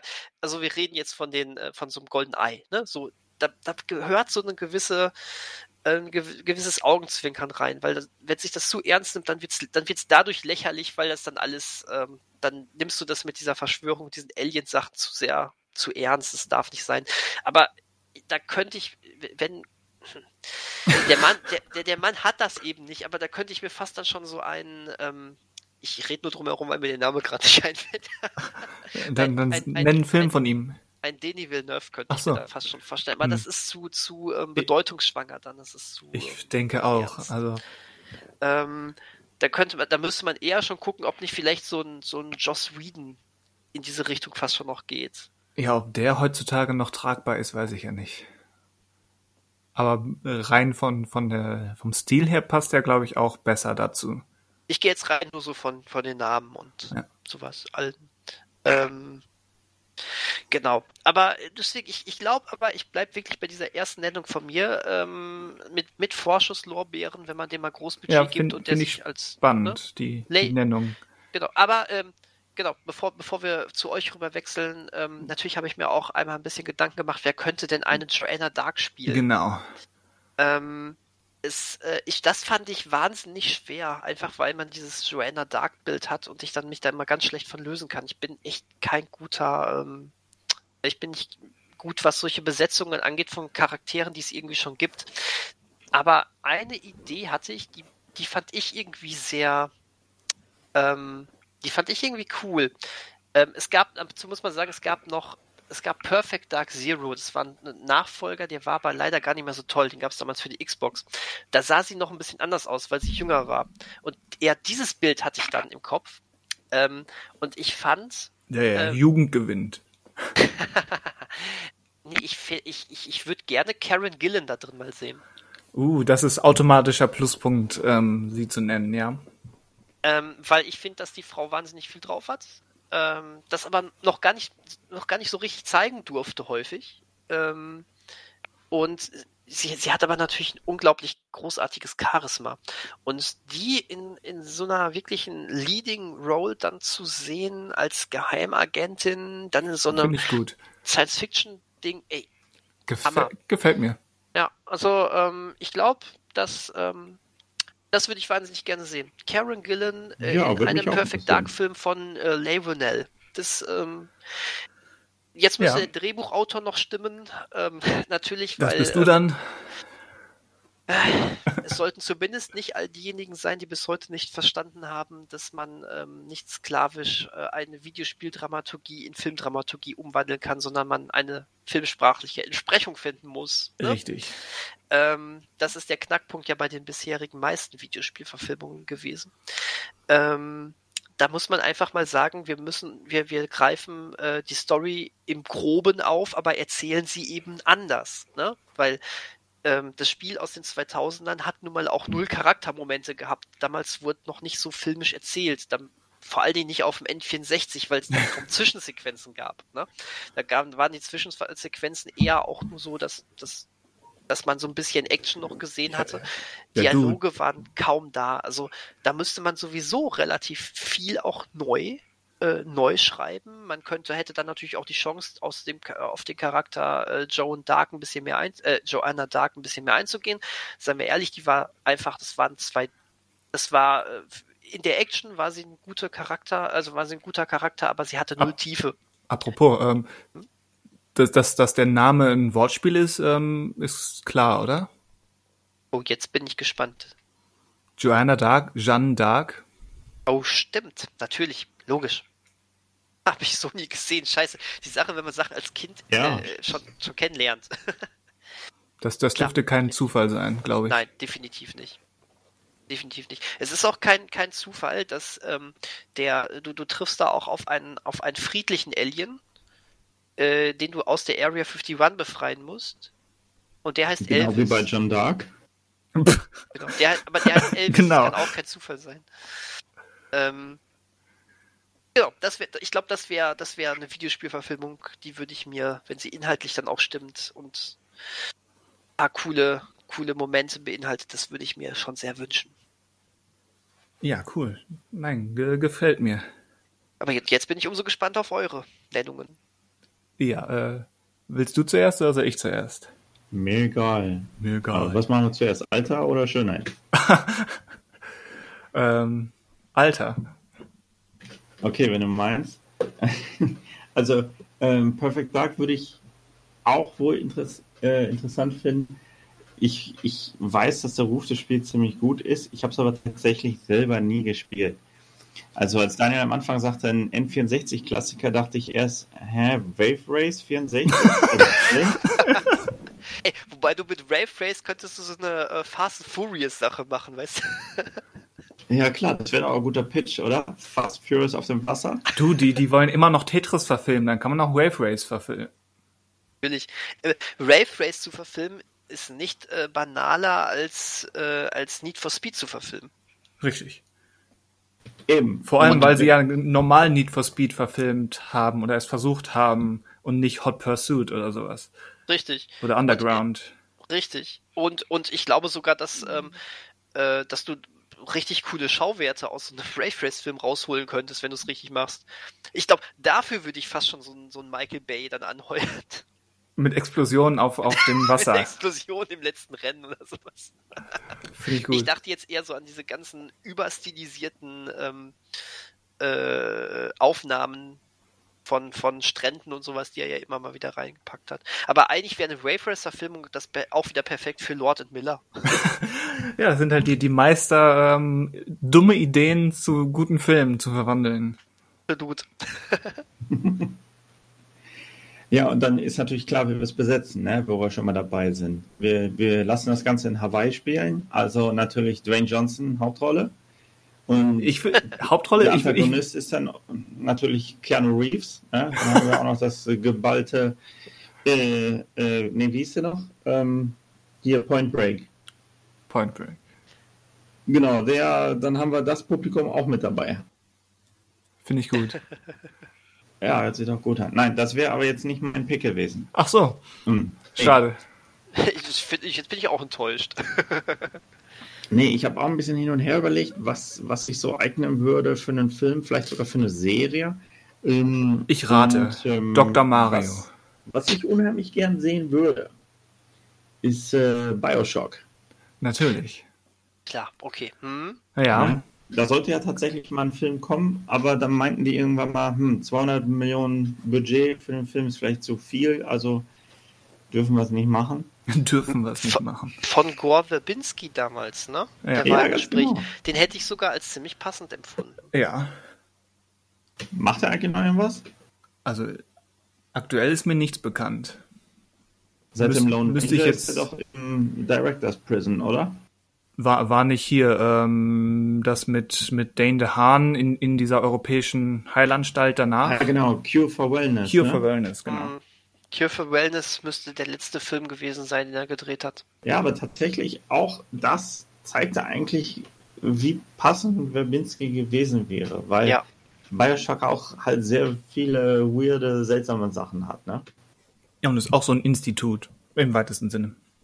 Ja, ne? Also wer es gar nicht kennt, in, in Bioshock ist, ist, ein, ist eine Actionspielreihe, da geht es quasi um eine ähm, ja, künstlich und im Geheimen geschaffene Stadt irgendwo unter der, ja, unter dem Meer. Und zwar nicht so Aquaman-Style, sondern ähm, unter den ganz normalen Gebäuden und so, wo ein reicher Schnöse sich seine Utopie-Stadt aufbauen wollte. Mhm. Und dann haben die halt ähm, so gewisse ähm, Meeresschnecken gefunden mit so komischem Mutagen. Daran, damit haben die rumexperimentiert und damit konnte man sich halt irgendwie ja, mutieren lassen, verbessern. Und da gab es ein bisschen Stress und man hat am Chefstuhl ein bisschen gesägt. Und dann ist die ganze Stadt quasi dem Untergang geweiht gewesen. Und das Spiel fängt damit an, dass du mit einem Flugzeug da in der Nähe abstürzt und dann da landest. Und dann musst du rausfinden, was da los ist. Und das ist auf jeden Fall eins der visuell ähm, ja, originellsten und ja, spannendsten Spiele der letzten Jahre gewesen, würde ich sagen. Der letzten Jahre. Wobei ist jetzt auch schon ein bisschen älter, ne? Ja. Von eben. wann ist das? 2005, 6, 7? Ja, kommt hin. Hätte ich jetzt auch geschätzt, ja. Von daher, letzte Jahre sind, glaube ich, in, in Videospiel-Zeitrechnung ähm, höchstens fünf. Das Ja, stimmt, ja. Man, man könnte es halt auf verschiedene Arten aufziehen. Ne? Du könntest es als Mystery-Geschichte aufziehen, erkunden, was da los ist. Du könntest es äh, zu einer totalen Horrorgeschichte machen, wie Event Horizon oder sowas. Du könntest auch ja, was Lustiges rausmachen. Was Lustiges. Ja, keine Ahnung, Dwayne Johnson und Jack Black. und- Bioshock, die Sitcom. Oh nee. Ne? Ich meine, ein schrecklich theoretisch- Big Daddy. Hm, Gott. Nee, bitte nicht. Wie, wie heißt nochmal der Slogan? No Gods, Only Men? Ja, irgendwie so, ne? Also keine Götter, nur der Mensch Ja. oder, oder Mann, je nach Übersetzung. Es ist ja, äh, es hat ja, Bioshock hat ja auch eine interessante, schon eine philosophische Tiefe, ne? Auf jeden Ähm. Fall. Deswegen bin ich ja auch so gegen, dagegen, daraus eine, eine Jack Black, ähm, nein, nicht ihr, doch, Jack Black hast du genannt und Dwayne Johnson Buddy-Komödie rauszumachen. Kevin Hart wird zur Little Sister. Mhm, Richtig. Genau. Kevin Hart, den ich ja so sehr mag. Hm. Weil er in deinem Lieblingsfilm mitgespielt hat. Oh ja, wie hieß der nochmal? Der, der ganz frisch für alle se- einsehbar bei Prime gelandet ist. Night ja, ihr School. solltet alle bei Amazon Prime äh, Night School gucken, weil der so toll ist. er ist ganz fantastisch. Der bietet alles, was die frühen für Rallye-Brüder-Filme gehabt haben. Nur ohne Timing und den nicht lustig. ja. Reden wir weiter über Bioshock. Das tut uns Ja, allen besser. also wie, wie würdest du das denn konkret adaptieren? Ah, ich, ich würde es natürlich ernst adaptieren. Und ähm, ich, ich würde es vielleicht so aufziehen, dass, dass wir einen, ich sag mal, relativ jungen Hauptdarsteller haben. Jetzt nicht mega jung, aber schon so ungefähr wie, keine Ahnung, Boyd Holbrook zum Beispiel aus Logan. Ähm, Boyd Holbrook. Ich dachte, heißt nicht auch diese, dieser Ü80-Darsteller Hell Holbrook? Boy, irgendwie so ähnlich heißt er. irgendwie so, ne? Ja. Ja. aber jetzt weiß ich, wen du meinst, ja. Und dann würde ich DiCaprio zu dem Schöpfer dieser Unterstadt machen. DiCaprio, okay. Ja, er ist, ja, und äh, ich meine, mit Howard Hughes hat er schon eine ähnliche Figur gespielt, ne? Das, das kann er ganz gut. Also, keine Ahnung, wenn du unbedingt einen Schauspieler brauchst für den Big Daddy, dann, keine Ahnung, der Mountain von Game of Thrones. Also wären das praktische Rüstungen oder computeranimierte Figuren? Nein, schon praktische Rüstung. Auf Meinst du? Fall. Meinst du, das geht? Meinst du, das kannst du komplett ohne Computeranimation machen, dass die wirklich so wuchtig dann aussehen? Ja, auf jeden Fall. Nur was ich so ein bisschen rausnehmen würde, das mochte ich auch in den Spielen nicht so, waren diese teils hektischen Momente. Wenn plötzlich gerannt wird und äh, auch die Big Daddies sich so schnell bewegen, ich finde das nicht so gruselig. Würdest du es denn wirklich Richtung dann, dann als reines Horror-Ding machen? Weil eigentlich war Bioshock ja immer mehr so, es gab diese ähm, unheilvollen Horrormomente durchaus, aber ich habe das nie als Horrorspiel verstanden. Ich fand, es war eher Nein, immer. nein. Es hatte ja schon seine Action-Spiele, äh, Action-Momente, ne? Also Ich, ich glaube, das jetzt komplett auf, auf so ein Silent Hill runterzufahren, was du natürlich machen könntest, ähm, dafür bietet die bietet Nee, das nee, Spiel, auch glaube ich, doch schon so ein bisschen mehr, mehr, mehr, mehr Spektakel, oder? Nein, also im Grunde diese Big Daddies sind ja auch eher tragische Figuren. Das sind ja keine böse Monster in dem Sinne. Und ich würde so aufziehen, dass es am Anfang alles ziemlich spannend, vielleicht auch ein bisschen gruselig ist. Aber je mehr man dann erfährt, dann, dann wird es halt mehr Richtung, keine Ahnung, Abenteuer-Action. Sowas. Ja. Mhm. Ne? Gerade im Spiel ist es ja auch so, dass sich so ein bisschen äh, nach einer Weile die Perspektive dreht, wer denn jetzt der Böse eigentlich ist. Ne? Ich wollte gerade sagen, ich glaube, was man bei einer Bioshock-Verfilmung unbedingt beibehalten muss, ist dieser Twist am Ende. Wisst ihr, was ich meine? Ja, klar, also Ja. das Technik der Big Daddy. Ja, genau das, genau das. Also, ne, es gab ja immer diese eine, ähm, äh, ich will nicht spoilern, aber es gab auch immer diese eine, äh, diesen einen Satz, der so häufig fiel im äh, Gespräch mit, ähm, mit dem ähm, Typen, mit dem du die ganze Zeit bist. Und äh, das fand ich so gut, wie das dann aufgelöst wurde. Ja, klar. Und ich denke, wenn, wenn man unbedingt ein Sequel hinterherlegen will, dann, dann sollte es direkt auch äh, Bioshock Infinite sein. Ja, das stimmt. Wobei, einmal nochmal zurück zu, diese, zu, dem, zu dem Twist. Der Twist würde, Film, würde im Film gar nicht in voller Ausführung oder in voller Entfaltung seiner Wirkung funktionieren wie im Spiel. Dürfen wir Bio, sollen wir an dieser Stelle einmal Bioshock spoilern? Ja, ich du hast glaube, es ja jetzt hat es nie gespielt, oder? Ich hab's gespielt. Ja, dann, dann ist. Also, Ja, was? warum nicht? Dann, ansonsten, wer es nicht kennt, kann ja die nächsten drei Minuten skippen. Ich würde es auch sagen, weil das finde ich jetzt gerade einen wichtigen Punkt. Du hast doch, ähm, du hast doch, äh, am, am Ende wird ja theoretisch gesagt, dass, dass der Charakter, den du spielst, die ganze Zeit manipuliert wurde, damit, dass du, ähm, dass dir gesagt wurde, können irgendwas, wie, wie war das nochmal, wärst du so nett, das und das zu machen, ne? So irgendwie in der Art war der Satz.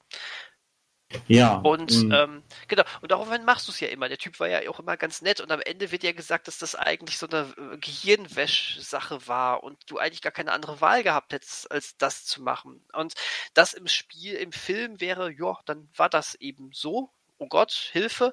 Aber im Spiel hat es natürlich auf die, ähm, äh, auf, auf äh, das Medium äh, Videospiel überhaupt ja direkt, äh, direkt zurückgegriffen. Ne? Ähm, es hat ja direkt eigentlich vor Augen geführt, was du eigentlich in so einem Spiel äh, machst. Und du hast gar keine andere Wahl, als das zu machen. Und das Spiel hat in diesem Moment ja eigentlich die gesamte ähm, äh, Videospieldramaturgie offengelegt und für die Narration verwendet. Und das fand ich eigentlich so geil. Und das wird überhaupt gar nicht funktionieren. ja, das gibt es ja auch nicht so oft in Spielen, dass die das referenzieren, ne? Zumindest nicht auf diese Weise, genau. Ja.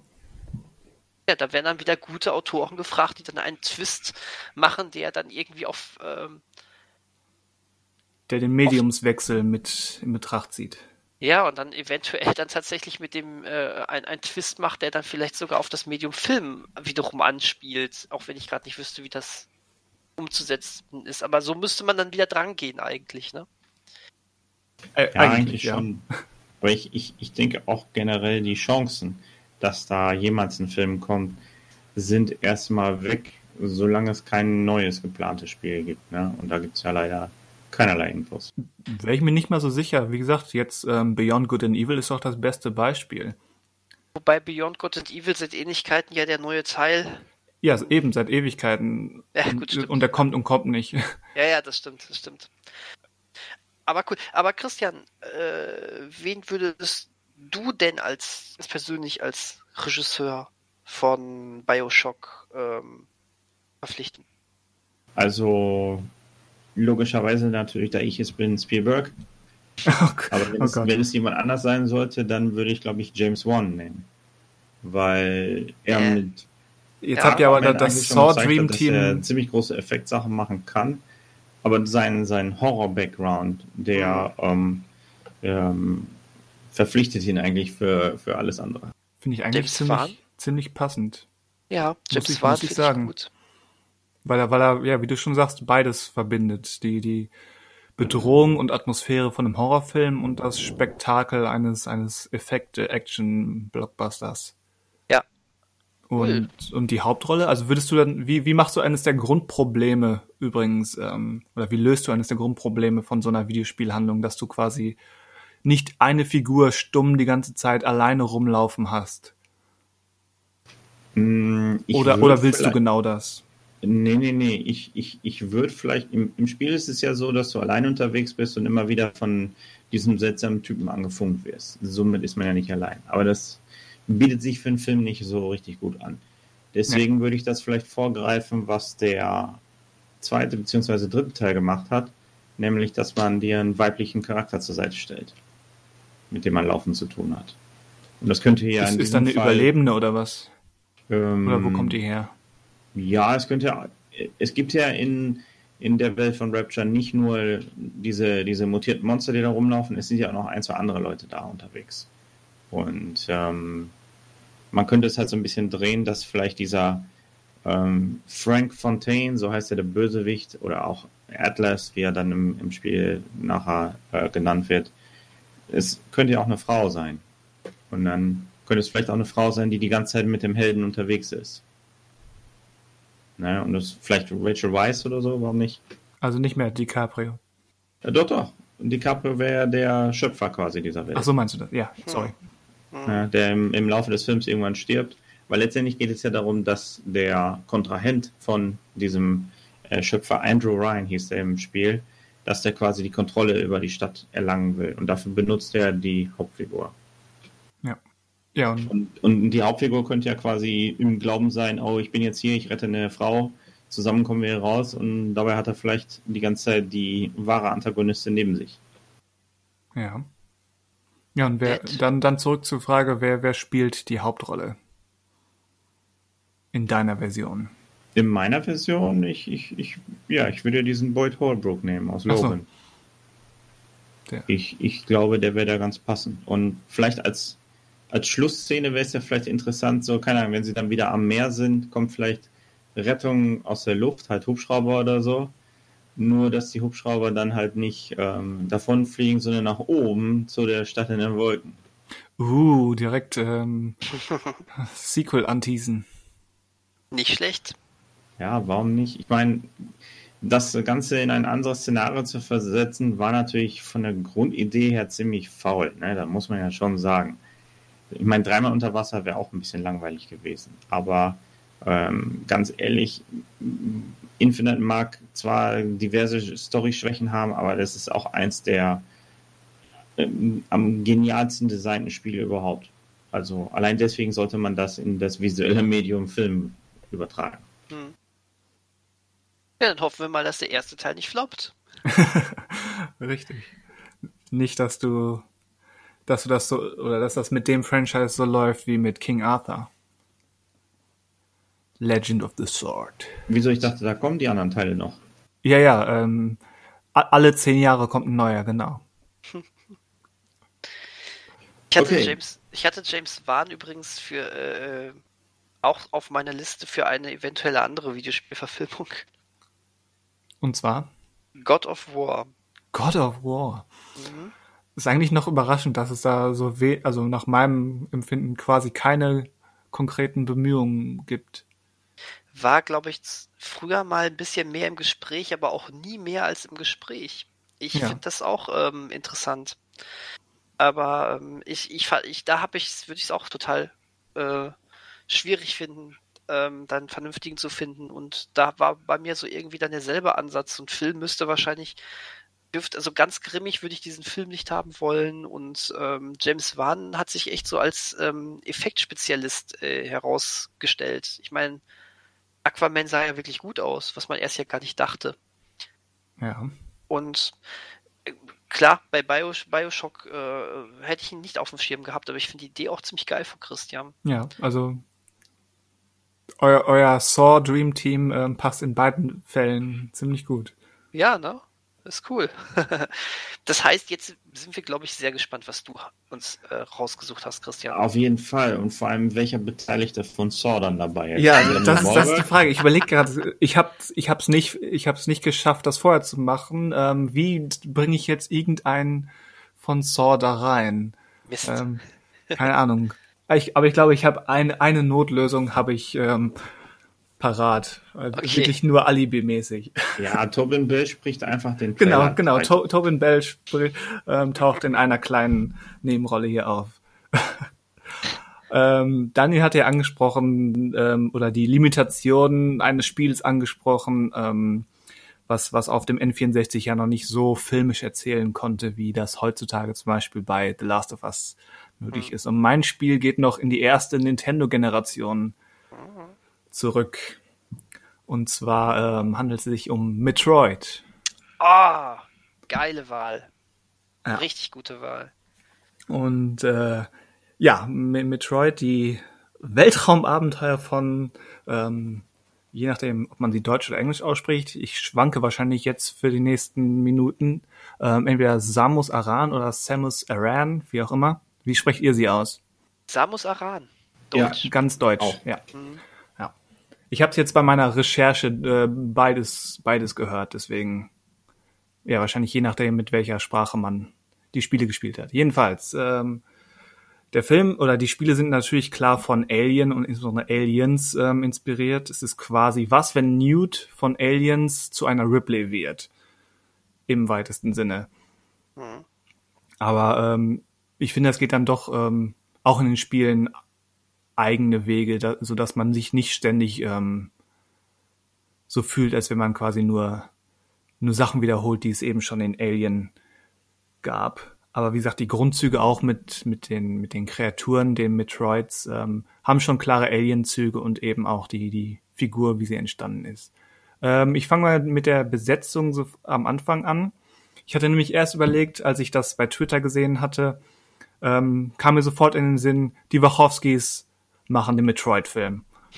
Mhm. Und äh, finde ich immer noch gut. Ich weiß nicht, ob die immer noch zusammenarbeiten. Jetzt Matrix 4 wird ja nur von einer der beiden gemacht. Ja. Ähm, ich weiß nicht, ob da einfach, ob da was vorgefallen ist oder ob das einfach nur Timing war, keine Ahnung. Aber auf jeden Fall, die Wachowskis äh, machen das hier wieder zusammen. Ich hatte aber auch über so andere Namen ähm, auf dem Zettel, zum Beispiel Ryan Johnson der sich ja mit Weltraumzeug so ein bisschen auskennt und das schon mhm. einmal sehr gut gemacht hat. Mhm. Sogar sehr fantastisch.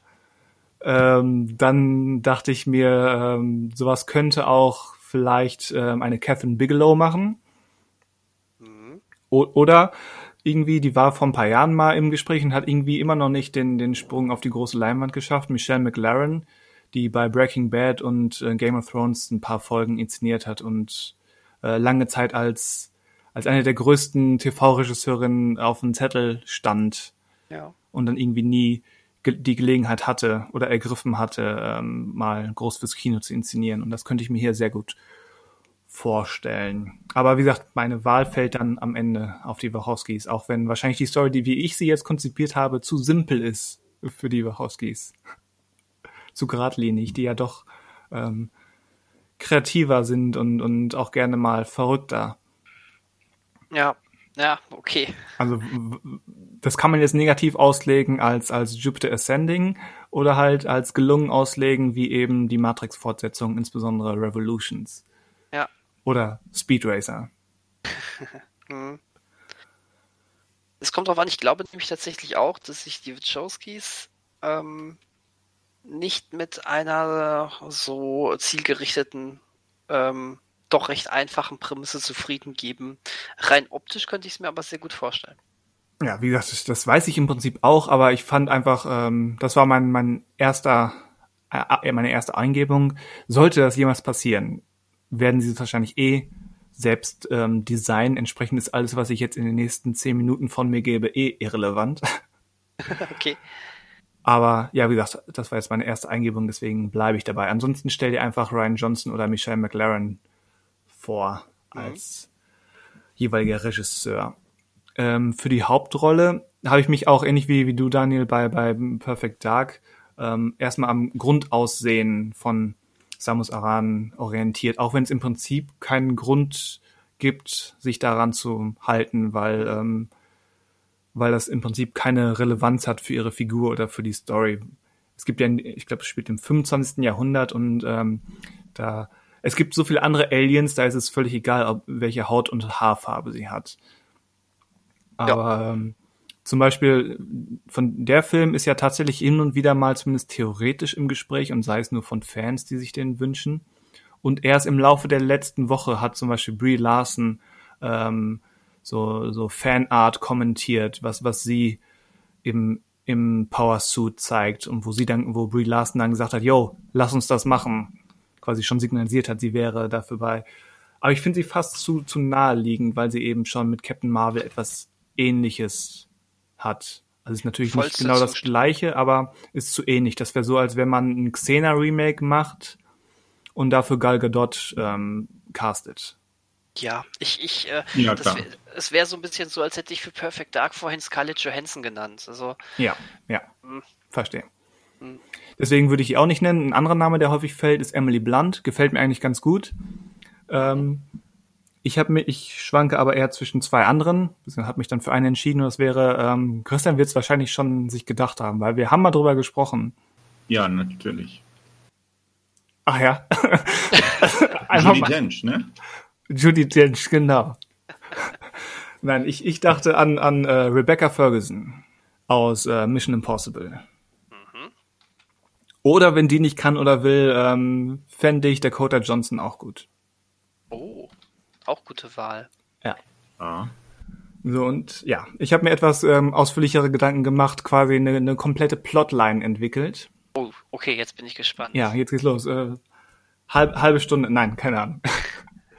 ähm, ich habe so ein etwas ausführlicheres Intro und dann ähm, so den groben Handlungsablauf. Also wir fangen an und sehen quasi ähm, Samus in ihrem Gunship. Ähm, sie ist ein bisschen so eine, so eine, sie ist nicht total verwahrlost, aber halt so, so ein bisschen grumpy, äh, so ein bisschen neben der Spur. Nicht, nicht auf, auf Peter Quill-Niveau, wie, wie bei Guardians, aber schon, schon jemand, der halt nur, nur um sich selbst ähm, beschert ist und da auch mal ähm, fünf gerade sein lässt. Sie hat so eine laissez-faire-Attitüde. Aber dann erreicht sie einen Notruf und eigentlich nervt sie der Notruf, weil sie hat gerade keine Lust und keine Zeit, sich um, um sowas zu kümmern, hält das für eine Lappalie. Aber dieser Notruf, dieser Hilferuf weckt bei ihr eine Erinnerung. Und äh, dann sehen wir in Flashbacks und wir sehen das in den nächsten 10, 15 Minuten immer so in Parallelmontage, dieser Flashback und die Gegenwartshandlung, ähm, wie sie als kleines Mädchen, da wuchs sie auf so einer Menschenkolonie auf, auf dem Planeten K2L. Und die Kolonie wird gerade von Weltraumpiraten überfallen und auch dort wird gerade ein Notruf hinausgeschickt man will, man ruft die Galaktische Föderation an und sagt, wir brauchen Hilfe, wir werden angegriffen. Und genau so ein Notruf erreicht quasi Samus auch jetzt gerade. Und diese Erinnerung motiviert sie dazu, dem Notruf ähm, nachzugehen. Und das führt sie dann zu einem, zu einer Forschungsstation auf dem Planeten ähm, SR388, so heißt der wirklich in den Spielen, im, im Lore der Spiele. Mhm. Und äh, das ist der Heimatplaneten der, der X-Parasiten. Und die X-Parasiten waren ein natürlich entstandener Parasit und die, die Shosos, das waren quasi die, die hochtechnologisierte Rasse, die quasi alle anderen Planeten bereist hat und, und technisch weitergebracht hat, die aber mittlerweile verschwunden sind oder vielleicht auch ausgerottet wurden. Und die Shosos haben eben zur Bekämpfung des X-Parasiten die Metroids erschaffen, um diese zu bekämpfen, aber die Metroids sind eben, ähm, haben sich zu sehr vermehrt und sind unkontrollierbar gewachsen. Sie sollten quasi eine Plage aus, auslöschen und sind selbst zur Plage geworden. Und ja, Samus landet bei dieser Forschungsstation und ähm, sieht eben, dass die ganze Station schon von, von Metroids überrannt wurde, dass, dass die Wissenschaftler, die Metroids sind ja par auch Parasiten und setzen sich quasi an ihr Opfer und äh, saugen dem Opfer Energie ab, bis sie sich weiterentwickeln können in größere und gefährlichere Metroid-Unterarten. Mhm. Und wir sehen dann immer so in Parallelmontage, äh, wie sie sich in der Gegend, in unserer Gegenwart durch diese befallene Station kämpft und wie sie eben als Kind in der von Piraten angegriffenen ähm, Kolonie festsitzt. Und wir hören dann zum Beispiel damals, wie ihre Mutter sagt, alles gut, mein Kind, die Föderation wird uns beschützen oder sowas. Und gleichzeitig sehen wir eben, wie schon die Piraten die halbe Kolonie vernichten und dann auch kurz darauf ähm, die Eltern von Samus töten, weil eben die Föderation sie nicht beschützt hat und zu spät war. Und äh, ja, in der Gegenwart kämpft Samus sich weiter vor. Wir sehen so ein bisschen schon, was Metroids alles werden können, wenn sie nur genug Energie haben, dass sie nicht nur diese komischen Tentakeldinger sind, die, die man vielleicht kennt, sondern dass die eben auch so Weiterentwicklungsformen haben, die immer größer und gefährlicher sind. Und ähm, irgendwann gibt es natürlich auch, ähm, findet Samus die letzten Überlebenden, Wissenschaftler-Überlebenden, äh, will eigentlich nur rausbringen, hört dann aber einen von den Wissenschaftlern sagen, ach übrigens, ähm, wir haben auch eine Metroid-Königin, die neue Metroids produziert. Also muss, muss Samus zurück und die vernichten. Auch das immer noch in Parallelmontage. Wir sehen damals zum Beispiel diesen, den Anführer der, der Weltraumpiraten, das ist der Ridley, das ist so eine Art geflügelter Drachen, Dämon, Monster, was auch immer, Alien. Und ähm, wie gesagt, immer in Parallelmontage. Und äh, auf dem Weg in der Gegenwartshandlung dann, um, um die ähm, Metroid-Königin zu auszulöschen, trifft äh, Samus auf, auf ein Metroid-Ei. Wie gesagt, hier, hier sind die Alien-Parallelen am deutlichsten. Und da schlüpft gerade eine Larve und eigentlich will sie instinktiv, will Samus das einfach nur niederballern, weil es sind ja nur Parasiten, aber irgendwie ist sie gerade ähm, abgelenkt, auch weil da wieder eine, eine Erinnerung dazwischen kommt, wie sie eben damals den Tod ihrer Eltern mit ansehen musste.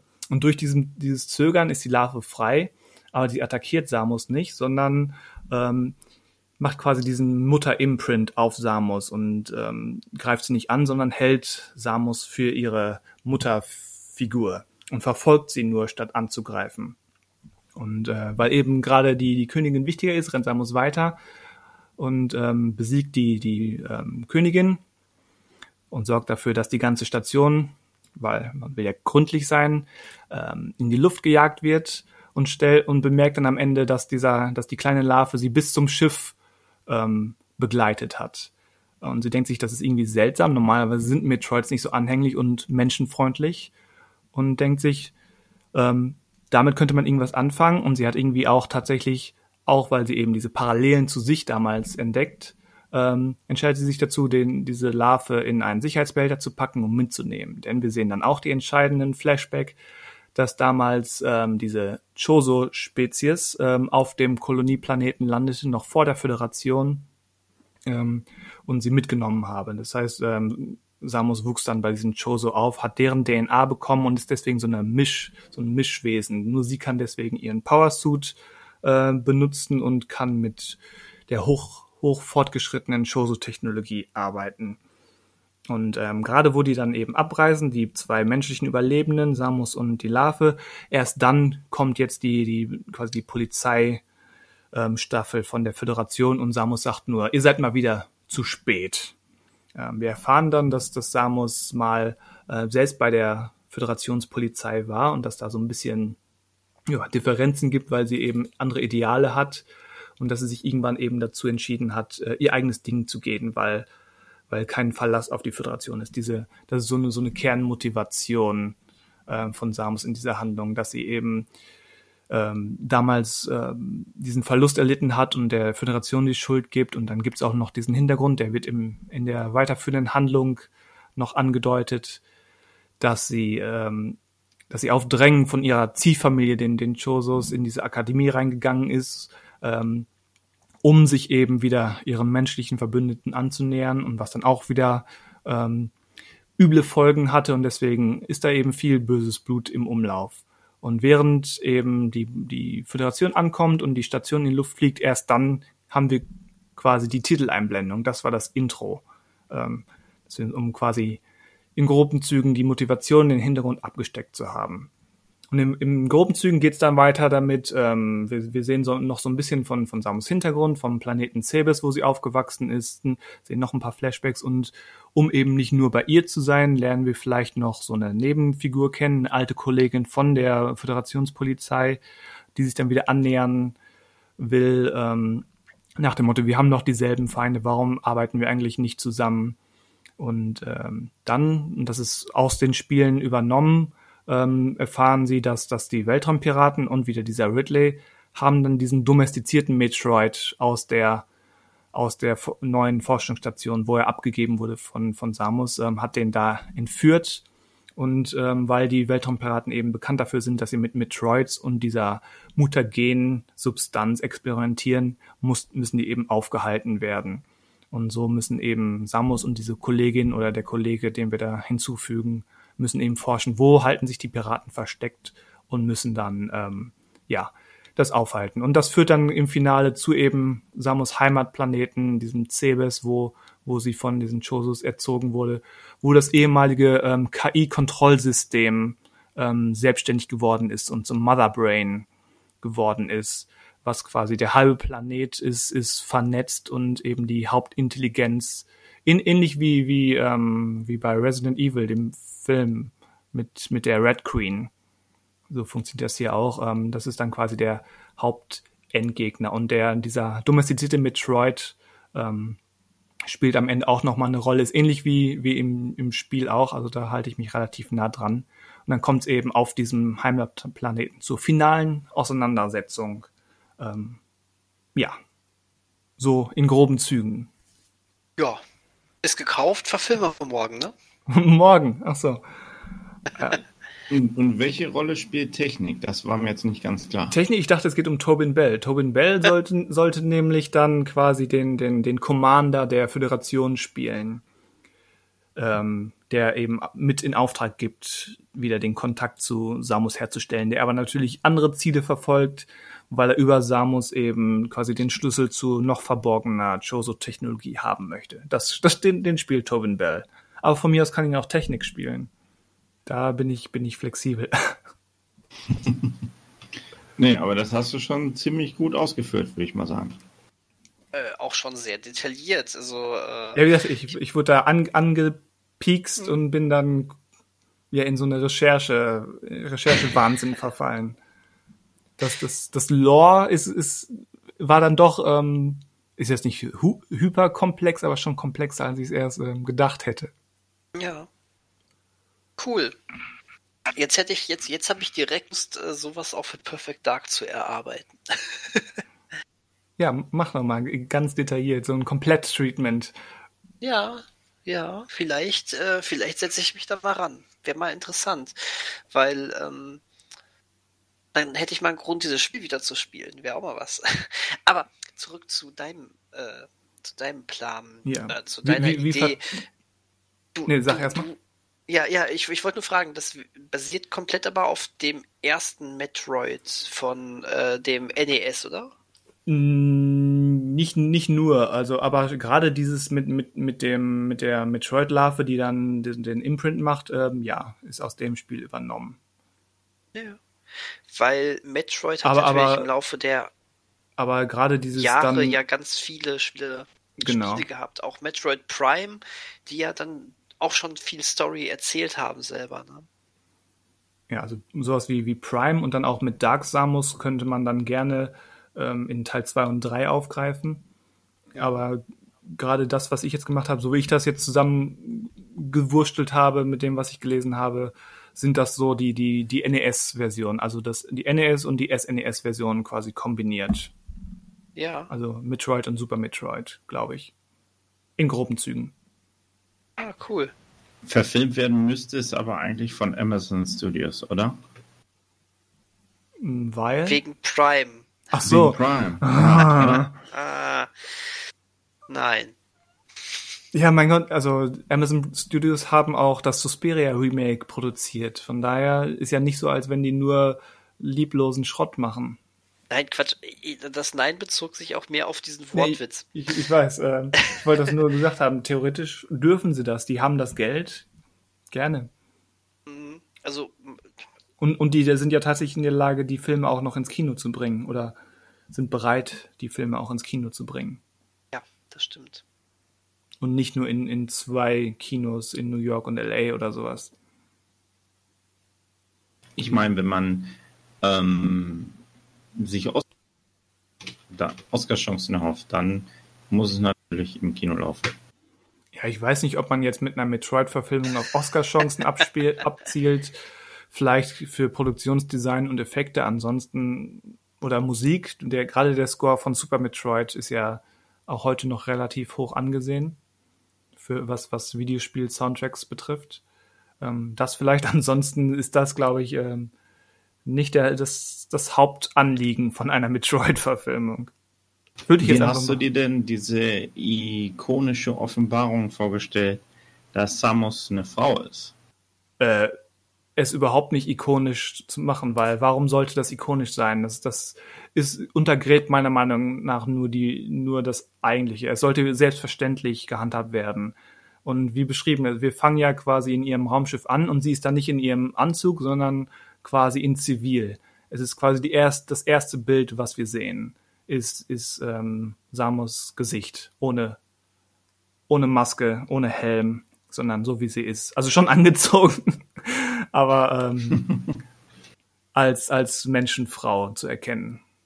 Also wie gesagt, gar nicht, gar nicht einen großen Wirbel rausmachen, sondern es als ganz natürliches No Big Deal verkaufen. Wahrscheinlich war es bisher auch so ein Riesenproblem bei den versuchten Halo-Verfilmungen, dass die es einfach nicht gebacken gekriegt haben, so zu konzipieren, dass der ja, Typ seinen Helm nie abnimmt. Oder?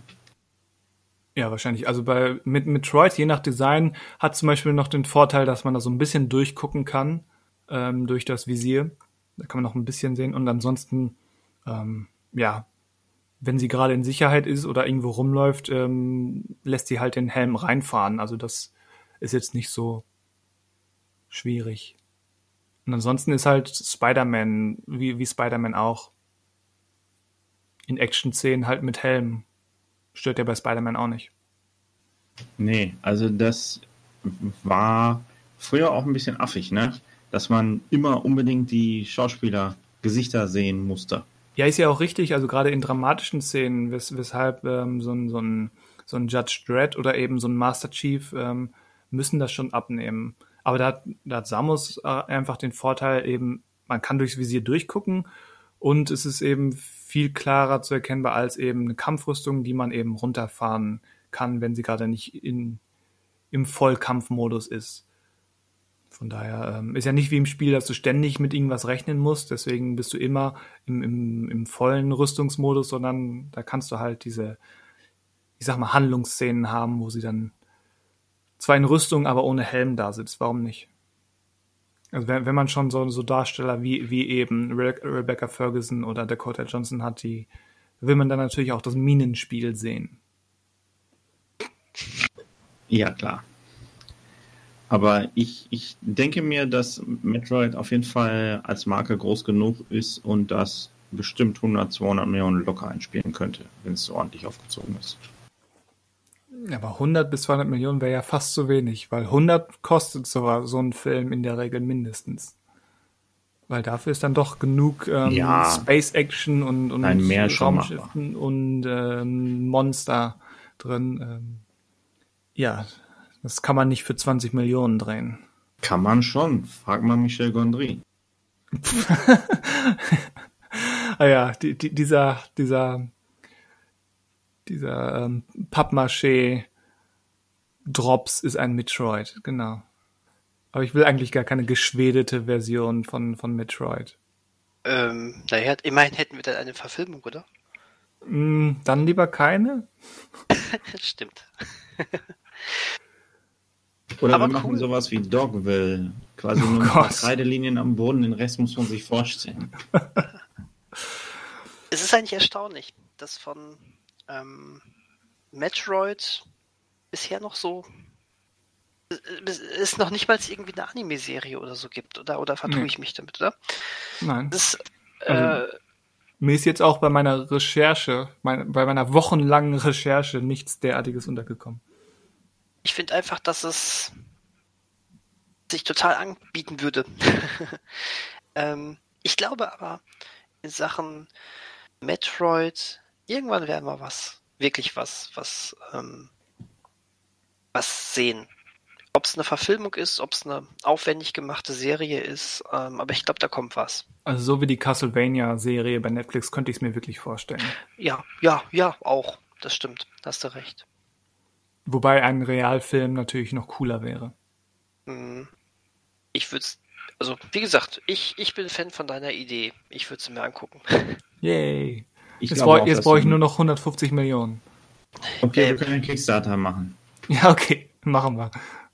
Ey, dann möchte ich aber meine Perfect Dark Idee auch machen. Und Ja. Masters Bioshock Idee machen wir auch. Das ist das die bereits gesehene Science-Fiction-Videospiel-Verfilmungstrilogie. Auf jeden Fall.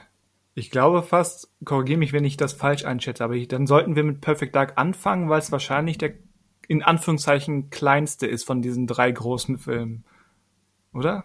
Ähm, Absturz der Air Force One, Area 51 Einbruch, groß angelegte Action-Szenen, am Ende ein Finale mit großen Ja, Laserschießen. ich hab, will nicht behaupten, dass das auch ein kleiner Film ist, aber der, Ich glaube aber tatsächlich, dass du den eher, äh, ja doch, im, ja doch, eure sind noch äh, aufwendiger. Finde ich auch, ja. Aber es Okay. sind drei aufwendige ja, ja, Verfilmungen. oh- oh- ohne Zweifel. Ist, jetzt hat hier keiner irgendwie gesagt, äh, Heavy Rain oder sowas, was man als Gun, kleinen Gun, Thriller Gun Home. Äh, Super hot. Super. Permanent, Hot. permanent in diesem Stil. Oh Gott. Großartig. Super hot. Nee, da, dann lieber, ja, der, der, der Shovel Knight Film von Lord und Miller. Perfekt. Den nehme ich auch. Ja, und witzig. Wie gesagt, ich weiß nicht viel von, von diesem Franchise, außer so ein bisschen die Designs und das Gameplay.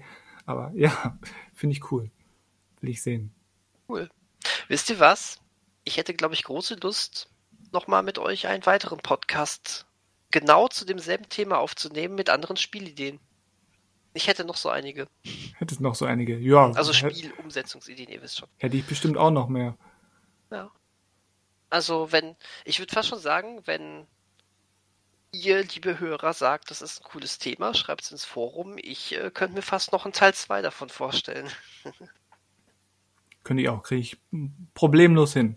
Ja, auf jeden Vielleicht Fall. nicht ganz so ausufernd wie dieses hier, weil äh, hier ging es mir ähnlich wie bei dir, Daniel. Ähm, so theoretische Ideen, dass man so etwas machen sollte und könnte, ähm, trage ich auch schon so ein paar Tage mit mir rum. Und mit Tagen meine ich Jahren. Wobei ich tatsächlich erst, als äh, wir äh, diese Idee zu dem Podcast hatten, überhaupt erst wieder, das kam erst wieder. Das heißt, das ist jetzt das, was ich heute über Perfect Dark gesagt habe, das ist so in den letzten Tagen mir wieder in den Kopf gegangen.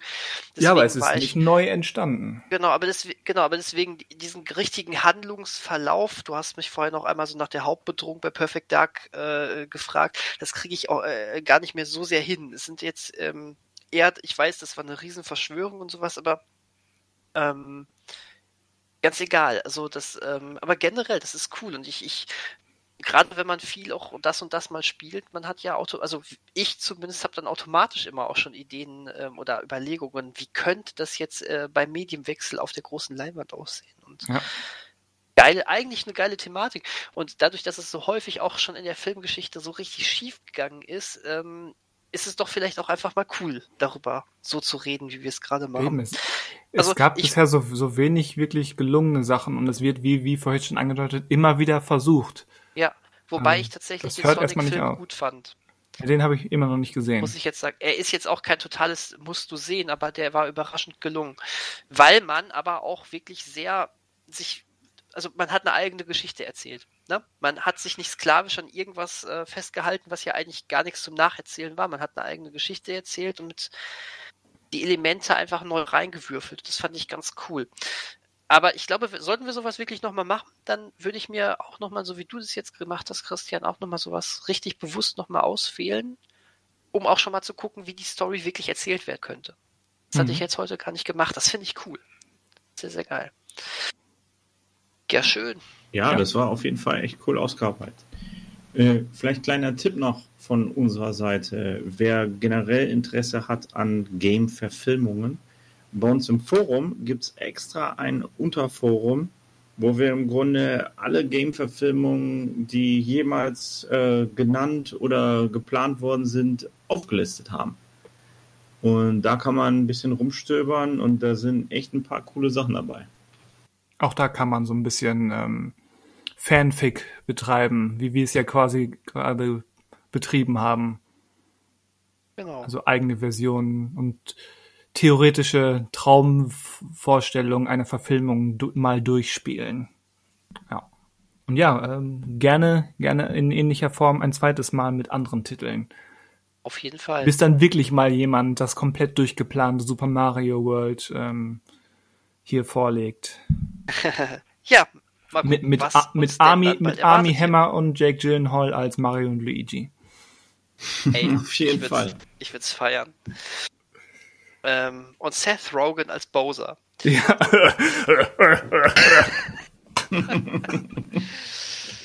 Jo, cool. Es ja. war geil mit euch zu diskutieren darüber. Was? Ich, ho ich hoffe, andere Leute ähm, hatten auch Spaß, dem zuzuhören. Und haben jetzt vielleicht noch geile eigene Ideen zu ihrem Lieblingsspiel oder sowas. Ja, ähm, gerne hinterlassen. Ähm, kreative Hinterlassenschaften bitte im Forum abgeben. Genau. Ja, wir freuen uns auf jeden Fall von euch zu hören. Genau. So sieht das aus. Ja. Ja, hat noch jemand einen guten letzten Satz? Einen guten letzten Satz? Äh, keine Ahnung. It's a me, Mario? äh, ja. äh, toll. Tausend, tausend Videospiele gespielt, mir fällt jetzt kein, äh, kein, kein guter Satz ein. Ach, ist egal. Pfirsiche. Von Pfirsichen kriege ich einfach nie genug. Von Podcast kriege ich einfach nie genug. oh ja. Ja, ich glaube, Pfirsich ist das beste Schlusswort, oder? Pfirsich. Ja, schönen so. Pfirsich allerseits. Und wir sehen uns nächste Woche. Nein, hören uns. Ich sag immer hören, sehen. Hören uns nächste Woche. Bis dahin, Pfirsicht euch gut. Pfirsicht. Ciao, ciao. Tschüss.